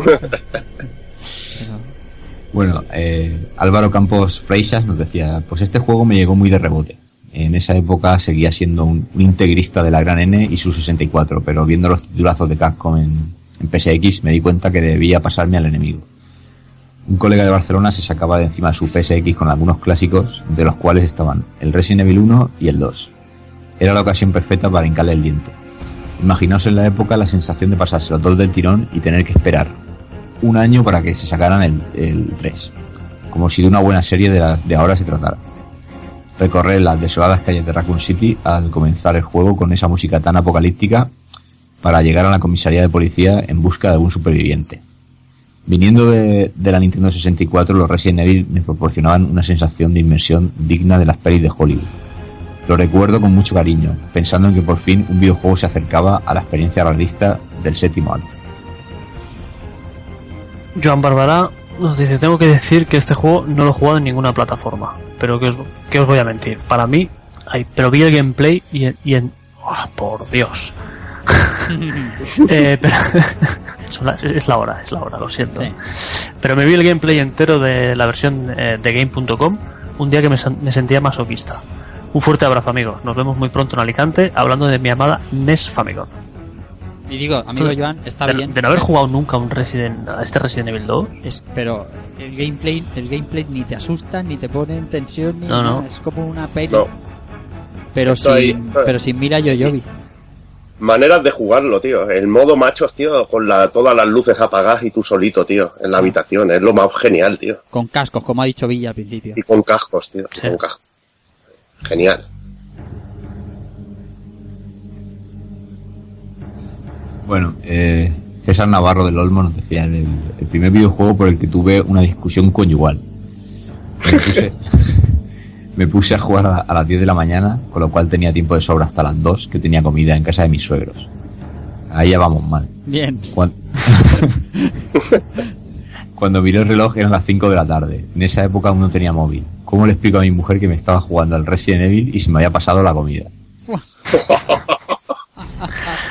Es hardcore, ¿eh? Seguimos con el amigo Sito Turbo. Dice, tocáis mis sagas favoritas en el mundo del videojuego. Si gocé el Resident Evil como, como con pocos, la secuela no se quedaba corta.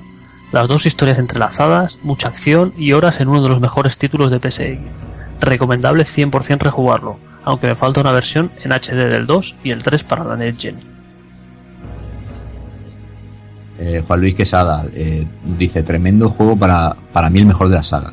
Con Claire una pasada, con, con Leon una super pasada. Recuerdos tremendos de las calles oscuras, la comisaría, el policía medio muerto. Y dale con el policía medio muerto, que Will Smith y ya está. Eh, quedarse sin, sin balas por no usar el, el cuquillo, máquinas de escribir y tinta para guardar las, las partidas. La, la mezcla de plantas que más de uno para rellenarse la vida se las fumaría y un largo etcétera. Capcom en su máximo esplendor en la época 3D de la PSX. Y como aquí cada uno opina lo que le salga de los cojones, pues voy a ser uno de los que opine. Maltratan el Resident Evil 5 y 6 porque ya no es survival horror y es cierto quizás no se parezcan en nada a sus antecesores, pero a mí esos juegos me molan. Estoy harto de escuchar a la gente en redes sociales maltratar ciertos juegos como, como los aquí mencionados y luego por las espaldas los juegan y lo, y lo flipan. Esto también va para mucha gente. Dime, dime, Evil. No, que amén, amén a Ole, eso, porque no veas con el haterismo que hay con el 5 y el 6, y la Ole verdad que no están nada mal. Yo, yo era de esos, ¿eh? Yo era tocabrón y al final me los he comido con, con queso, o sea que... Y, y yo Bueno, hay cosas, hay cosas criticables, pero la experiencia al final en total está muy bien. Te pueden, es que a mí también, por ejemplo, yo soy de que me gustan las flipadas, tío, y en el Resi 5 cuando me sale el Wesker ahí tirando misiles, para mí me molan esas cosas, tío. ¿Yo qué quieres que te diga? Ese tipo de bacaladas me mola, pero bueno, no todo el mundo tiene ese mismo gusto y también es comprensible. Tú lo has dicho, ¿eh? Porque eso es una, una bacalá infamísima, pero bueno. Pero bueno, pero es que me hace mucha gracia, tío, porque lo veo tope cafre, tío. Bueno, y continuaba, dice, decía, esto va también por mucha gente que diría da caña a Nintendo y en su casa juegan con la Nintendo DS o la Super Nintendo. Eh, empezad a lanzar piedras que ya llegará mi turno. Además que si tiráis piedras yo digo que con todo el cariño del mundo me la pena. Eh, ahí lo deja. José Ángel López Moreno, da gusto oír sobre la saga, sobre todo ahora que me pilláis dándole al Revelations en 360. La primera vez que vi este juego fue en un videoclub. Lo acababa de traer como novedad y lo mostraban en la pantalla grande. Yo tenía solo Niebla 64 por aquel entonces. Todavía me faltaba para que se anunciara en la consola de Nintendo. Y me quedé boquiabierto con sus escenarios. Y encima cabreado porque no comprendía cómo podía hacer eso una consola técnicamente inferior a la mía. O al menos eso me lo habían hecho creer. Ahí es cuando entra hobby consolas. Cuando pasan los años y te haces adulto, te das cuenta de que esos alucinantes escenarios eran un truco. Escenarios estáticos, pre-renderizados, que parecían una foto y no se movían. Al menos se las ingeniaron para mostrar esos escenarios con los ángulos de cámara muy bien puestos. De los mejores de la saga. Bueno, para este comentario voy a, voy a aclararme un poco la voz, porque es, que muy el largo. Tito Adol, ¿eh? Eh, Rubén Baquer Montes, lo puto mejor, ya está. Aquí, aquí decir que este, que este es el Tito Adol y seguro que no lo cató en una consola de Sony, aclararlo. Este no lo jugó en PlayStation y ha tenido suerte de que el juego haya salido en, en otra plataforma que no sea de Sony. Si no, no lo hubiera probado. Juan Libertad para todos. Sinceramente el segundo juego de CD-ROM de PSX que vi de más de un disco, después del Final Fantasy VII. Sencillamente impresionante y la versión DualShock absolutamente imprescindible.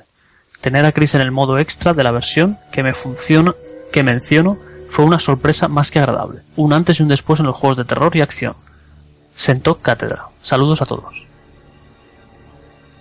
Paco Sánchez nos dice, mi primer Resident Evil fue en inglés, jugando a las, a las 2, 3 y 4 de la madrugada y con los cascos puestos para no molestar a los vecinos y no veáis qué salto daba desde el sofá cada vez que los, los Dobermans zombies entraban por las ventanas rompiendo los cristales. Qué recuerdos. Ojo, ojo, señor Paco Sánchez. Don Paco Sánchez, alias mi suegro, que yo creo que es la primera vez que com- comenta en un programa. Mi suegro, ¿sabes? No, pero ¿Tu mi suegro? mi- ese es mi suegro. Mi suegro es muy de Resident Evil y Silent Hill y este tipo de juegos. ¿Un suegro juega a la consola? Un suegro juega a la consola. Mi suegro no tiene muchos más años que yo, solo unos pocos. No lo pregunto. Sí, sí, sí, juega a la consola, juega a la consola. No, no bien, no bien, pero juega a la consola. Jugar a Resident Evil es de señores. Con mis respetos. Sí, señor, sí, señor. Además me ha con con- su hija, así que todos sus respetos también. Más. Enrique Romagosa. El, pri- el primer Resident Evil fue toda una revolución. Seré un poco gafapastas y diré que al verlo, por- al verlo, lo primero que pensé fue pedazo de Alone in the Dark vitaminado. Pero con Resident Evil 2 consiguieron superarse a todos los niveles. Ese arranque lleno de acción y espectáculo. Historias separadas que se entrecruzan en dos CDs. Poder controlar a personajes secundarios. Vídeos acojonantes, escenarios variados. No creo que volvamos a ver un Resident Evil que nos vuelva a emocionar como el 2. Un saludo para el amigo Enrique, que este era del Prat y coincidimos estudiando incluso en, en el instituto, formación profesional. Un saludo y ahora creo que anda por Zaragoza, por, Sí, señor. por la zona de Cristo. Sí, señor. Buena gente. Buena gente. Alejandro Fontalba Ruiz. Mi primer Resident Evil fue el segundo y no veas cómo lo disfruté. Recuerdo ese verano en casa de mi, de mi amigo cuando se lo compró con la PSX, viciando como posesos. Acojonados cuando vimos eh, la primera vez el vídeo del Licker. Maravilloso, irrepetible. Miguel Ángel Duque Rodríguez, yo lo jugué en PSX, de aquella manera. Aún recuerdo el bote que pegué cuando salían los brazos por las ventanas de la comisaría. Mira, otro.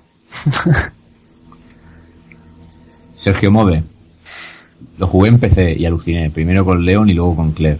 Era como estar dentro de una película de miedo, todo era muy cinematográfico y su nivel técnico por aquel entonces estaba muy a la altura. Mejoraron en todos los aspectos su primera parte y dejaron el listón demasiado alto, tanto que para mí solo el Code Verónica está a la misma altura. Ginés Muñoz Sánchez, programón seguro. José Sí. Miguel. José Miguel. José Miguel, tu más mejor, mejor amigo. Grandioso, según me cuentan lo- los que lo jugaron. Yo actualmente intento acabar el Code Verónica de Drinkas en, en NTS ECC, CS castellano, aunque lo jugué en su, en su momento no me enganchó por la lentitud, pero ahora es una auténtica gozada. Y pasamos a los comentarios de Twitter, que dice em, Cocoliso XXX55, que es de Collector Emotions. Dice, para mí sin duda el mejor Resident de todos, junto con Resident 1, remake de GameCube. Dos obras de arte. Bueno, luego tenemos a Luke, soy tu cuñado. No, no, no, no, no. Eso tienes que hacerlo con voz, tío. ¿Sí? ¿Lo Hombre. De Darth Vader, coño. Claro. Luke, Luke, soy tu cuñado. Bien. Constantino, Sí, Constantino está, levanta la cabeza. Constantino está revolviéndose en su tumba. Joder, hijos de puta, vosotros que lo pedís, cabrones. No, luego Porque sabemos que lo haces. lo hundís en la más pura miseria, tío. Sois unos cabronazos, tío. Yo, yo sé, yo sé imitar a Miguel Bosé, pero a este no. ¡Ojo! Bueno. Ah, esto no puede de quedar aquí. Vamos, Eso, bandido. ¿qué, qué- qué cantas? ¿Tu amante bandido y cosas así o qué? Sí, por ahí, por ahí. Por ahí, por ahí andan los Eh, tiros, Don Diablo. Entre, entre, entre otras. entre otras. Tienes que venir a Barcelona, Keiko. Se lo tengo que ver en directo. Bueno, como decíamos, eh, Luke, soy tu cuñado. Lo decía, rejugando gran juego de, de los de jugar a oscuras y soltar el, el mando por el susto e inmediatamente cogerlo. Pensando, venga, otro intento. Seguimos con Shinobi, que es también Ela. Eh, la intro me pareció espectacular. El camionero zombie, el encuentro de los protagonistas y la huida en coche. Increíble juegazo. Pepín, Lobato, Pepe. Hace poco me pasé la, historia Claire y inminentemente voy a jugar a el escenario B con, con Leon. Cierto que, me gustó más el primero, aunque debo admitir que, que el segundo supuso una auténtica revolución del género survival horror. David, que es de DC, DCHG 1989, dice, es el primero de la saga que jugué. Lo tengo, le tengo un gran recuerdo. Sien- siendo un niño, cuando lo jugaba, fue el primero, el primer juego que me dio miedo. Pues hasta aquí los comentarios, que, que no eran pocos, pero es que cuando se trata un juego tan tan memorable es, eh, es casi necesario ¿no? que la gente que la gente nos cuente eh, su experiencia con él. Así que nada, eh, vamos a empezar a hablar de conclusiones Y, como no, primero, el, el compañero que nos juego esta noche, Villa, unas conclusiones sobre el título, después Evil y los demás. Muy bien, pues como ya he dicho antes, eh, tenía Nintendo 64 y en el verano del 99-2000 aproximadamente la cambié por la PS1, venía con, con este Resident Evil y bueno, el cambio, como decía, fue ah, exagerado, pues de pasar todo ese verano ahí jugando a, a ese juego masterizándolo. Primero, obviamente, lo jugué sin guía, luego ya eh, lo, cuando me hacía falta le echaba un ojo. No, al final, pues me aprendí el juego, los dos escenarios de los dos personajes de, de- de cabo a rabo. Y saqué todos los extras y todo. Y nada, fue, creo, fue, no, creo no, fue mi primer juego de PS1, original, creo que el único. Que es que y,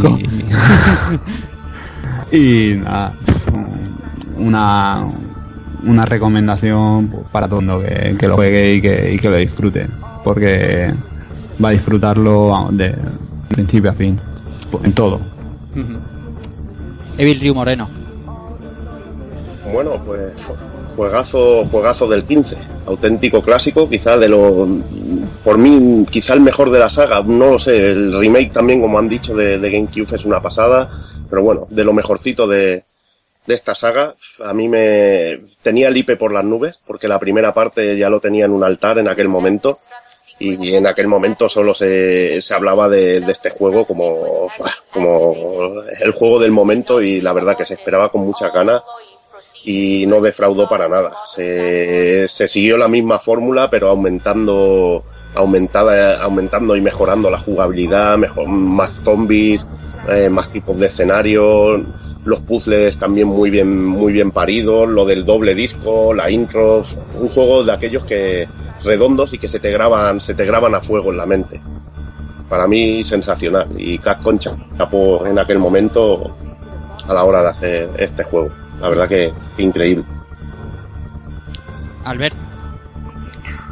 Pues nada, yo igual, ¿no? Un poquito, o sea, en su época sí que lo, lo- le, le- pegué las viciadas que tocaban, pero ahora al rejugarlo, pues, pues estas dos o tres semanas que llevo dándole caña, pues la verdad es que lo he disfrutado bastante. O sea, yo, la verdad es que al principio Resident Evil 2, vale, sí, es un juegazo y tal, no sé qué, pero el control me echaba un poquito para atrás.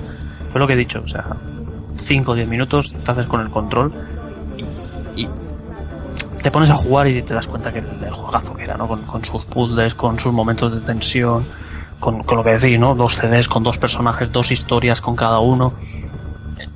Las historias entrelazadas, que hostia, esto lo he hecho, ya con la, con la primera vuelta, tal. O sea, todo esto solo deja un, juegazo como la copa de un pino. Y a mí lo único que me echa para atrás es el control. Y yo creo que si, si se pasa de esa barrera, son juegos que todavía son jugables a día de hoy y, y muy entretenidos, divertidos y, y que le, puedes incluso dedicarle horas para sacarle los secretos. Keiko. Bueno, pues para mí Resident Evil 2 eh, de primeras es mi Resident Evil favorito de toda la historia, así de claro. Eh, también lo tendría entre mi top 10 de, de- de los mejores juegos para mí de siempre, o por lo menos de, de los míos. Y, y nunca voy a, pf, a agradecer bastante que, que en míticas tiendas que teníamos aquí en Elche como, como 40 Center, a- haber, po- haber podido conseguir esta joya o otras como, como Final Fantasy VII o el 6 a, a- a precios mm, a precio de 10 euros, ¿no? Poder conseguir estos juegos que hoy en día valen un pastizal y poder conservarlos y, y nada, un- para mí un auténtico clasicón también entre los 5 o 10 primeros mejores juegos de, de PS, PS1 y, y un detalle que a lo mejor no hemos entrado mucho en profundidad pero, pero decir que este juego también me encantaba sobre todo la- las voces que habían escogido para cada personaje creo que empastaban Sí. muy bien sobre todo la de Leon y la de Ada estaban muy bien y que, no sé, desde las secuencias míticas de, de las muertes de cada los personajes, cuando los mataban, que eran también icónicas y ya, y ya no se han vuelto a repetir tan, tan bien hechas, tan míticas. No sé, desde, desde el tirán hasta los puzzles, eh, para mí Resident Evil es, Resident Evil 2 es, la joya y, y de hecho, pues oja- ojalá se haga un, un remake a la altura en un futuro. Pues sí, queda un servidor que poco tiene que añadir a lo que han dicho mis compañeros. Es una joya indispensable, sobre, todo sobre todo si, queremos, si el jugador quiere entender muchos de los conceptos que se han alargado en el tiempo durante los videojuegos, incluso los que vemos hoy en día. Este planteó una serie de cosas y una serie de mecánicas que, que hoy en día no se mantienen al uso, pero, pero sí se han tomado buena, buena parte de ellas. Yo creo que Resident Evil 2, Resident Evil no sería lo que es eh, sin Resident Evil 2. Está claro que el primero fue un buen juego, pero, pero el 2 es, es la sublimación. Capcom lo tenía dificilísimo y hizo, hizo lo que, eh, lo, lo imposible, ¿no? Porque era mejorar un juego que, que- te habías sacado tú de la manga, un género nuevo y sublimarlo en la segunda entrega. Así que genial. Resident Evil 2 eh, es un fundamental que no debe perderse nadie. Y no, no, nada de ver un gameplay y tal, que sí te puedes enterar un poco de la historia. Este juego, como lo hemos dicho, y no hemos dicho en plan de coña, pero es así, se juega, se juega con cierta, con ciertas, eh, circunstancias, ¿no? Con una oscuridad, con una, con un nivel de tensión alto para poder disfrutar bien del título. Así que nada más. Es hora de dejar este Resident Evil atrás y despedirnos que ya va siendo hora.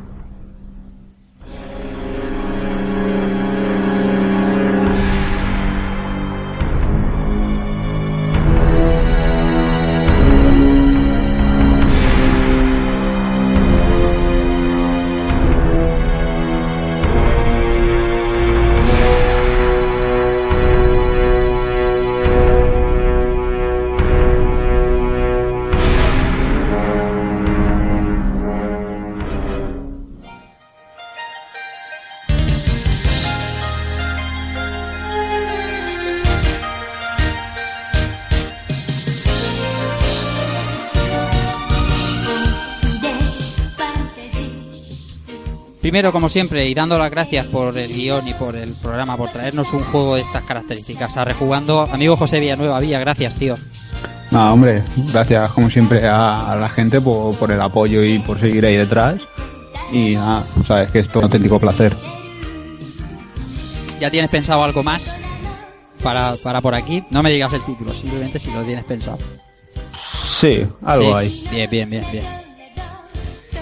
El invitado de esta noche, eh, como decía, dos programas consecutivos. Un tío que es totalmente de la casa y que pronto volveremos a reunirnos con él ahí arriba, esta vez en su tierra. Amigo de Vilriu Moreno, eh, del Pulp Podcast, de, de Pulpo Frito. Como siempre, un placer tenerte con nosotros, tío. Y un placer igualmente, un abrazo a todos. eh, y nada, eh, deseando volver a grabar con vosotros en, en otra ocasión y creo que, que ya tenemos una ahí apalabrada, que hablamos tú y yo. Sí, señor.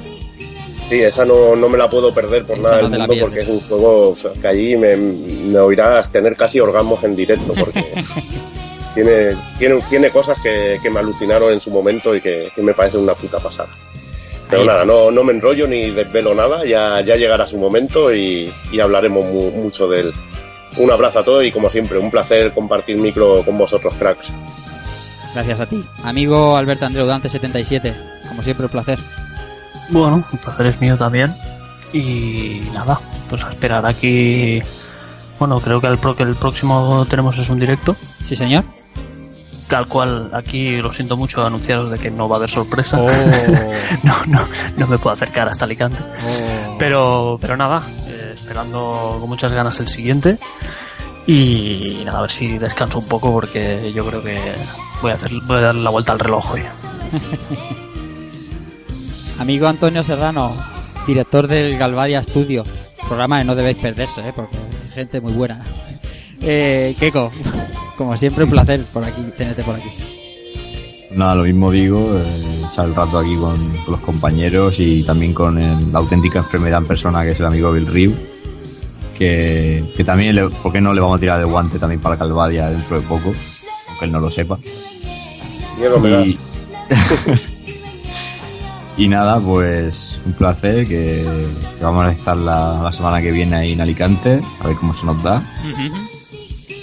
Y que visca el Barça esa semana también. Toma ya. Toma ya, ala. ¿Cómo lo llevo? Bueno, pues queda un servidor que lo primero que quiere hacer es, es acordarse de los que no han podido estar hoy, de José Manuel y de Igone, que seguro que les hubiera encantado porque porque joder, es Resident Evil 2, es un juego que todo el mundo quiere quiere estar y quiere participar. Y nada, pues como han dicho mis compañeros, eh, nos vamos de directo la semana que viene, día mm, 25, si no me equivoco. Sí, 25. 25 de octubre de 2014 estaremos en Retro Alicante, en Retroconsolas Alicante, en la Universidad de Alicante a las 4 de la tarde. Tenemos un programa hablando de NES, como ya hicimos en Valencia, hablando de Master System. Y ahí tendremos, pues, hablando de, de la consola, de sus portadas, de sus juegos más míticos, un poco de tertulia con los amigos del público, que como nos pasemos como en Valencia va a ser un programa genial. Y nada más, pues eh, que decir que después viene Metal Slack del amigo Alberto Andreu, que no ha dicho nada, está ahí calladico. Eh, Cierto es, cierto es. correcto. Eh, luego Igone nos va a traer Silent Hill, viene Background History, viene más cosas de aquí a final de año, o sea que tiene esto cargadito. Como siempre, un placer haber estado con todos vosotros, gracias a todos por los comentarios, gracias por estar ahí animando y nada más. Recibid un saludo de Rafa Valencia y chao.